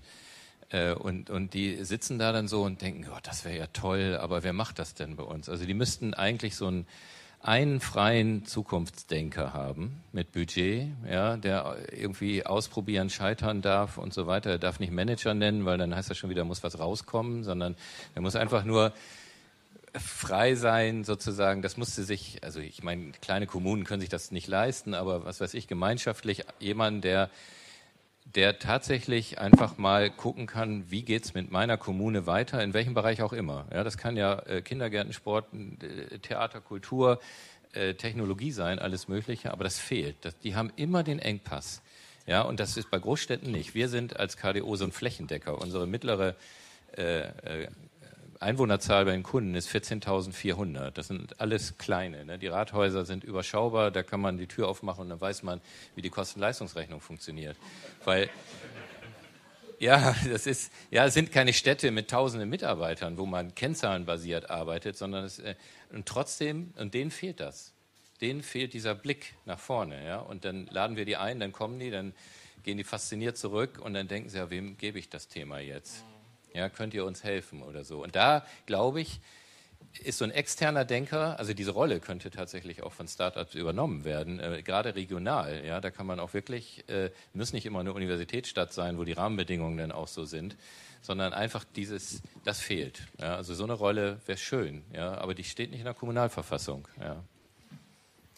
Ja, wir haben nämlich gerade zufälligerweise äh, vor äh, einer Stunde zusammengesessen mit speziellen Kontaktstellen für Startups in der öffentlichen Verwaltung. Wir haben nämlich versucht, da mal so ein bisschen die Taschenlampe reinzuhalten. Was sind das eigentlich für Leute? Nicht hier GovTech HH zum Beispiel, nicht sehr eben schon vom Faruk Tunscher erwähnt worden. Ähm, äh, was für Probleme haben die? Äh, was äh, ist da los sozusagen in dieser, in dieser Szene? Und ich denke, wir werden da auch noch ein bisschen mehr draus machen und vielleicht das auch mal veröffentlichen. Das ist ja letztlich unsere Aufgabe als Institut. Und äh, jetzt vielleicht mal die Frage äh, auch in Richtung der, der beiden äh, Startups hier. Können denn solche Stellen hilfreich sein? Gibt es da Erfahrungen schon mit diesen Spezialeinrichtungen? Ich meine, die sind relativ frisch, die sind noch frischer als die Startups hier teilweise in der Runde. Aber ähm, ihr habt euch ja sozusagen ohne die durchgesetzt, möchte ich mal sagen. Aber kann das, kann das helfen, so eine Kontaktstelle? Wenn es denn eine wäre, wäre gut. Aber mhm. es gibt, glaube ich, geführt aktuell 30 verschiedenste Bewegungen. Also ähm, ich kenne die gar nicht alle. Und wenn ich die schon nicht kenne, kennen die meine Kommunen auch nicht. Also vielleicht die Großen wissen noch Bescheid oder die Hamburger wissen Bescheid, aber die äh, Kommunen kennen es auf alle Fälle nicht. Also wenn es eine geben würde, die für alle zuständig ist, gern, aber ansonsten ist es gerade zu verwirbelt. Also die Taschenlampe hätte ich auch gerne. Ja gut, wir versuchen es zumindest. Mal gucken, wie weit wir kommen. Ich würde sagen, kommt drauf an, wie es ja. aufgehängt ist. Ne? Also ich glaube, äh, das muss ganz, ganz nah an der kernoriginären äh, IT aufgehangen sein, wenn es um Softwareprodukte geht, weil sonst ist es quasi ein Satellit, der macht schöne Veranstaltungen und bringt irgendwie ein paar Gespräche zusammen. Aber da ist eigentlich gar nichts, gar keine Integration quasi in die, in die Kernverwaltung rein. Das ist jetzt zum Beispiel bei GAFTA KH, es ist im CIO-Office, ne, bei der Senatskanzlei, das sind natürlich schon hoch aufgehangen. Das ist bei anderen Innovationslaboren nicht der Fall. Die werden eher belächelt. Und das ist für uns dann natürlich schon schwierig, wie, wie Anke das sagte, da zu wissen, okay, wo wird man jetzt belächelt und wo nicht. Ich glaube, am Ende ist es eigentlich eine, eine Kernaufgabe. Ne? Die muss man sozusagen in die, in die IT, die, die Z-Abteilungen, in die Hauptämter, wie sie früher hießen, in die Fachbereiche für Personal-IT-Organisation. Das muss eigentlich dort verankert werden. Sonst wird es schwierig in der Skalierung. Und vielleicht könnten ja auch die IT-Dienstleister hier eine gewisse ja. vermittelnde Rolle übernehmen. Bestimmt. Äh, ich glaube aber, also erstens, also ich finde das ja schon okay, dass man das in der, in der, Kernverwaltung auch verankert, aber Digitalisierung einer Kommune ist halt mehr als nur Verwaltungsdigitalisierung, ist weit mehr, vielleicht sogar nur der kleinere Teil. Ähm, aber die, der Impuls kann natürlich da ausgehen, weil da viele Daten sind, äh, weil da auch Vertrauen möglicherweise ist, was die Bürger Unternehmen ja haben müssen, wenn sie da sich dahin wenden. Äh, Dataport macht, glaube ich, diese Digital-Hubs, die sie versuchen äh, regional zu etablieren. Auch bei uns in Niedersachsen haben sie, glaube ich, eins irgendwie. Und das muss man erstmal die Kommunen finden, die sagen, ja, mache ich, kostet ja auch Geld. Ja. Äh, und das ist die Frage, wie, wie viel Sponsoring und äh, meine Sorge wäre eher, dass, dass die dürfen nicht scheitern. Ne? Die müssen echt funktionieren, sonst wirft das die, die ganze Bewegung eher zurück, als, als ne? dann ist die Enttäuschung groß und dann macht man wieder nichts. Äh, das ist problematisch. Das ist sicherlich in Metropolen viel einfacher. In der Fläche äh, hat man die Entscheider, die ich, die ich da eben erwähnte von der Mittagspause sozusagen, die, die ganz andere Probleme haben zurzeit. Ja? Und ähm, die, die gehören natürlich auch von anderer Seite entlastet. Und gleichzeitig darf man nicht aufhören, genau sowas aufzubauen. Also man braucht diese, diese, also Sie nennen das ja Startup-Hubs oder sowas, ja, also diese, diese Andockstellen, wo die, die unterschiedlichen Akteure zusammenkommen und wo Ideen sich vielleicht so überlappen, dass plötzlich ein Geschäftsmodell daraus wird. Das ist es ja so. Es gibt ja so viele Partialideen, auch da müsste mal und hier. Und dann kommt plötzlich was zusammen und dann sagt man sich, hey, ja, oder aus einem Problem, jetzt hier bei der äh, Datenschmiede oder sowas, ist ja, glaube ich, ein konkretes Problem eines Unternehmens gewesen. Es sah jedenfalls auf den Folien so aus, ja, und wo man sagte, hey, das kann man ja generalisieren, ja, und äh, dann, dann wird da was draus, ja. Ähm, es, äh, wir sind da gerne bereit, aber das Problem ist, dass äh, wir haben zumindest ein, ein Geschäftsmodell, wir, wir verkaufen unsere Produkte und wir kriegen nicht irgendwie Grundfinanzierung, womit man mal irgendwas machen kann, sondern wir müssen das erwirtschaften. Ja? Und das Erwirtschaften ist natürlich schwierig, weil wir auch an Kennzahlen gemessen werden, genauso wie so ein Startup vielleicht noch nicht in den ersten Jahren, aber irgendwann dann schon. Äh, und wir sind einfach zu alt. Ne? Nach 50 Jahren äh, müssen wir halt liefern und dann wird das schwierig, ja, weil wir eben erstmal das Tagesgeschäft bedienen. Aber wir sind da äh, also als als Inkubator oder Moderator äh, müssen wir die Rolle wahrnehmen und die sind wir auch bereit. Ja. Sprechen Sie uns an, ja, heißt das. Frau Tonscher, bitte, du wolltest da auch was. Ja, es geht für mich sozusagen im Grunde darum, von welchem Startup sprechen wir. Ne? Wenn man jetzt zu zweit ist und man hat eine Idee, man sucht einen einzigen Kunden, dann könnte das sozusagen so eine Art Schnittstelle sein. Ne? Dann matcht man das mit der einen Verwaltung, die immer was ausprobiert und dann muss ich nicht so weit suchen. Ich habe das Vertriebsteam nicht, aber wir sind jetzt über 45 Mitarbeiterinnen und Mitarbeiter. Ich habe ein Vertriebsteam, die sind in Niedersachsen unterwegs, in Bayern, bei der Bundesregierung und die bringen ja schon eigentlich quasi alles mit. Und da geht es ja glaube ich, bei diesen äh, Hilfestellen, so wie KFDKH, weniger um uns, weil die sollen ja nicht unseren Job machen, sondern die sollen ja die Verwaltung entlasten, so wie Sie, Herr Bayer, das gesagt haben. Ich, ich sehe da eigentlich den Hebel, weil Vergaberecht eigentlich auch nicht uns behindert, sondern die Verwaltung sozusagen selbst, weil die Kommunen diesen Aufwand nicht leisten können. Es geht gar nicht um, die können das Recht quasi nicht umsetzen mit der personalen Kapazität, die sie, die sie haben. 30 Prozent gehen 2030 in Rente. Es wird also nur noch schlimmer. Und das heißt, Zentralisierung wird dann äh, für die Kommunen das Interessante, für uns eigentlich nicht, weil die sollen ja nicht unseren Job übernehmen, diese Stellen beziehungsweise eine Lösung, die ja eben auch schon vorgestellt wurde hier im Kreise, wie man sich auch Vergabe äh, etwas erleichtern kann. Ja, gibt es noch äh, Äußerungen aus dem Kreise, vielleicht noch Fragen hier an das Publikum oder natürlich auch an die anwesenden äh, Startups, äh, die im Saal sind? Das wird ja auch gleich noch dann vertieft äh, werden können.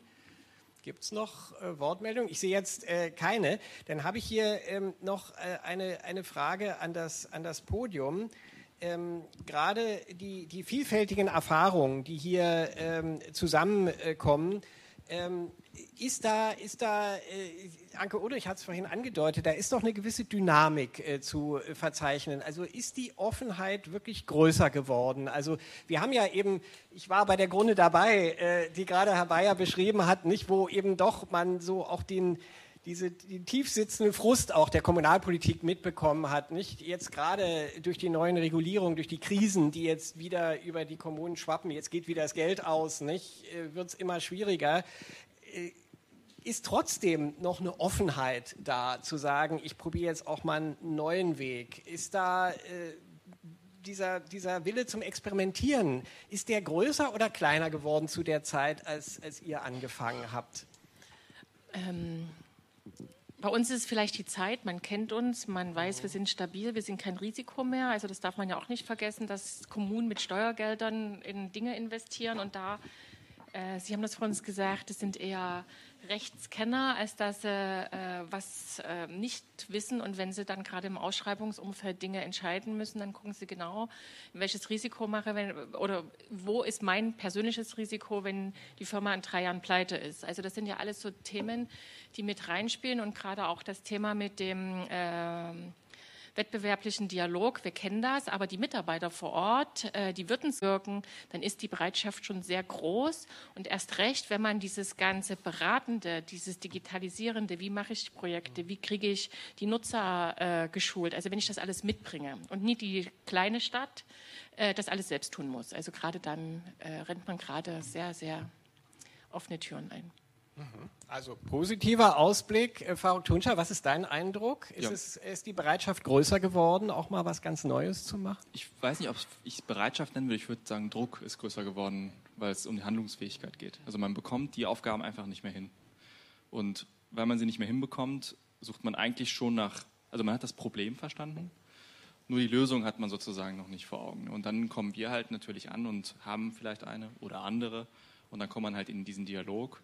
Und dann geht es eigentlich relativ schnell darum, ähm, wie kann man das jetzt implementieren. Und dann kommen diese Hürden und dann helfen, helfen natürlich die Ökosystempartner. Aber ich habe das Gefühl, früher, wenn wir gesprochen haben, da war dieses Personalargument noch schon deutlich, deutlich sensitiver. Also immer, ich, ich habe mal mit einem Landratsamt gesprochen, wir haben eine Non-Technisierungspolice. Das heißt, alles, wo wir für Software mehr als 10.000 Euro ausgeben müssen, gucken wir, kann das noch jemand manuell machen. Und das ist vom Tisch. Ja. Das ist vom Tisch, weil jetzt gibt es diese Person nicht mehr. Und jetzt ist halt die Frage, kriege ich diese Person je wieder? Wahrscheinlich eher nicht. Und ich glaube, dieses Problembewusstsein ist schon echt überall angekommen. Und das ist, äh, das ist schon eine positive sozusagen Entwicklung in dem Sinne, dass jetzt mal unterschieden wird zwischen Software an sich, ich mache irgendeinen Prozess, und sinnvoller Software, die spart mir enorm Zeit. Und ich kann das unterscheiden und ich möchte das quasi auch so wissen und, und evaluieren. Und das hat sich über die Jahre deutlich beschleunigt. Und ich merke jedes Jahr, je mehr Kohorten quasi in Rente gehen, dass es halt drastischer wird. Ja. Also im Grunde genommen mit anderen Worten, Not macht auch erfinderisch. Eine Krise kann auch mal was in Bewegung bringen. Ich denke gerade an Tusha Abad und die Corona-Krise, nicht? 18 Tage oder wie lange war das, bis die Lösung äh, online war? Herr Bayer, was meinen Sie? Die Bürgermeister rund ums Zwischenahner Meer, meinen Sie, dass die vielleicht auch zu dem Moment kommen, wo sie sagen, es geht gar nicht mehr anders Also- als mit einem völlig neuen Weg? Da ist mit Sicherheit ein Paradigmenwechsel. Ich habe gerade mich erinnert, vor 20 Jahren, als ich bei der KDO anfing, ein großes Projekt, da haben wir versucht, die Melderegisterauskunft zu automatisieren. Und das ist eigentlich komplett daran gescheitert, dass die Kommunen einfach, weiß ich nicht, eins bis vier Leute damit beschäftigt und bezahlt haben, dass sie das äh, gemacht haben und dafür Gebühren bekommen haben. Ja? Äh, und äh, damals war halt ein anderer Blick da drauf. Und das hat sich geändert. Äh, Das ist das eine. Und das andere ist, dass heute viel mehr kooperativ gedacht wird, weil die Überzeugung da ist, dass man es nicht alleine schafft. Ja, wir sind ja auch eigentlich so ein Kooperationsprodukt als KDO. Äh, gemeinschaftlich sowas machen und das geht in die Fläche, diese Überzeugung. Ob das jetzt eine gezwungene Überzeugung ist oder eine intrinsische, das wage ich gar nicht zu beurteilen. Das wird man dann in 20 Jahren sehen oder in 10. Aber das ist jetzt da, ja. Und das geht auch bei uns. Also wir, wir IT-Dienstleister, als wir Vitaco gegründet haben, äh, haben, wir alle zusammengesessen und geguckt, was macht der andere, was, ne, also konkurrenzmäßig sozusagen. Und wenn wir uns jetzt treffen, dann haken wir uns unter und suchen nach Gemeinsamkeiten. Das ist eine ganz andere Entwicklung als vor 20 Jahren oder sowas. Äh, und das ist, glaube ich, auch nachhaltig. Die Überzeugung ist da groß. Was die Antriebsfeder Feder ist, weiß ich nicht, aber es ist da. Ja, und deshalb glaube ich auch, dass die Offenheit sich, weil, weil wir haben auch verstanden, es geht nicht alleine. Wir brauchen Sie mit neuen Ideen sozusagen als, als externe Innovationspartner. Und der, da wird der eine gewinnen, der andere mal nicht und wie auch immer. Aber es wird uns insgesamt weiterbringen und das, die Überzeugung ist groß. Ja, und ähm, auch wir haben natürlich genau die gleiche Problematik, dass wir viel zu wenig sind und gute Leute brauchen und Automatisierung in den Bereichen, wo wir mit der Hand am Arm arbeiten oder sowas, das gi- gibt's nicht mehr. Ne? Das wird alles grundsätzlich überdacht und äh, insofern glaube ich, ist da äh, eine große Offenheit. Ähm, man muss die Leute irgendwie ein bisschen motivieren, dass, dass sie es eben neben diesem blöden Tagesgeschäft, was immer wieder was reinwirft, gesetzlicher Natur oder was weiß ich, was da für Katastrophen gerade äh, anlaufen, äh, dass man es trotzdem macht oder vielleicht gerade deshalb. Ja? Deshalb ist es so schade, dass die Bundesregierung dann so tolle Zeichen setzt und die Digitalisierungsbudgets nach unten schraubt oder sowas, weil das ist genau kontraproduktiv in, in diese Bewegung hinein, die vorwärts geht. Ja, ähm, ja gut, aber dem ist so, dass so. Ich bin trotzdem optimistisch, bin ich sowieso, aber jetzt umso mehr. Ja, und nach heute noch viel mehr. Ja. Gut, das ist doch äh, ein, ein versöhnliches äh, Schlusswort, kann man sagen, von Herrn Bayer. Und wir haben ja auch einen Gast aus dem Bundestag hier, Herr Brinkhaus. Es ist toll, dass Sie den Weg hierher gefunden haben. Also insofern können wir auch das äh, weitergeben, was hier aus der kommunalen äh, Welt äh, kommt. Ich darf mich bei meinem Podium ganz, ganz herzlich bedanken bei Anke Odrich, trotz knapper Zeit vorbeigekommen zu sein. Faruk Tunscher wieder mal hier im Kreise. Das ist ganz, ganz toll. Und äh, den weitesten Weg hatte Herr Dr. Bayer äh, von Oldenburg hierher. Also nochmal vielen, vielen Dank. Äh, ich denke, innovative Lösungen für Kommunen, Wege zum Ziel, das war ja die Überschrift über unsere Diskussionsrunde. Ein paar Wege sind erkennbar geworden, hoffe ich jedenfalls. Und damit nähert sich My Government 2023 äh, äh, auch dem Ende, diesmal in Zusammenarbeit mit kommunalen Dienstleistern. Also nochmal ganz herzlichen Dank für die Kooperation. Das hat sehr viel Freude gemacht und nochmal unserer inzwischen ja auch schon etwas angejahrten Veranstaltung, also auch nochmal einen neuen Schub gegeben. Das ist ganz toll, dass sich das so ergeben hat. Und an der Stelle ähm, möchte ich mich auch noch mal ganz herzlich bedanken äh, bei denen, die eigentlich äh, hinter den Kulissen die Hauptarbeit äh, geleistet haben, nämlich zum Beispiel unsere Jury unter dem Vorsitz von äh, Gerhard Hammerschmidt. Ich darf noch mal kurz die Namen nennen: äh, Professor Hill äh, von der Speyerer Verwaltungshochschule, Jörn von Lucke, da kommt wieder Friedrichshafen ins Spiel von der Zeppelin-Uni in Friedrichshafen, Björn Niehaves, der auch bei Ihnen am Meer war, von der Uni Bremen, äh, Frau Edelmann von der Uni Krems und dann äh, KPMG, äh, Henrik Baumann, Katrin Giebel hat mitgemacht äh, von der Vitaco und Niklas Feldkamp äh, vom Bitkom. Also nochmal vielen, vielen Dank für die Arbeit der Jury. Ich denke, man kann sagen, gute Arbeit geleistet und es sind die richtigen ausgewählt worden, definitiv. Und und zu, zu allerletzt äh, diejenigen, äh, wollte ich diejenigen auch nochmal erwähnen, denen wir diese Veranstaltung zu verdanken haben. Das ist die Hertie School mit ihrem Team Maite Kazan und Ankita Goswami. Ganz herzlichen Dank. Da hinten sind sie. Und Josephine Heller vom KPMG Event Management. Und äh, als letzten möchte ich den nennen, der bei uns im Team die Projektleitung inne gehabt hat und ohne den diese Veranstaltung nicht möglich gewesen wäre, Benjamin Wolf Engels. Also auch dir ganz, ganz herzlichen Dank. Und damit geht es zu dem eigentlich wichtigen Teil, nämlich dem informellen. Äh, wir haben ein kleines Buffet äh, vorbereitet. Der Marktplatz der Ideen ist aufgebaut und äh, alle sind herzlich eingeladen, sich auch an den Tischen zu versammeln, wo die einzelnen Startups hier von der Bühne auch wiedererkennbar stehen werden. Und ich hoffe auf weiter gute Gespräche und natürlich im Sinne der Startups auch auf die eine oder andere Umsatzanbahnung. Alles Gute weiter.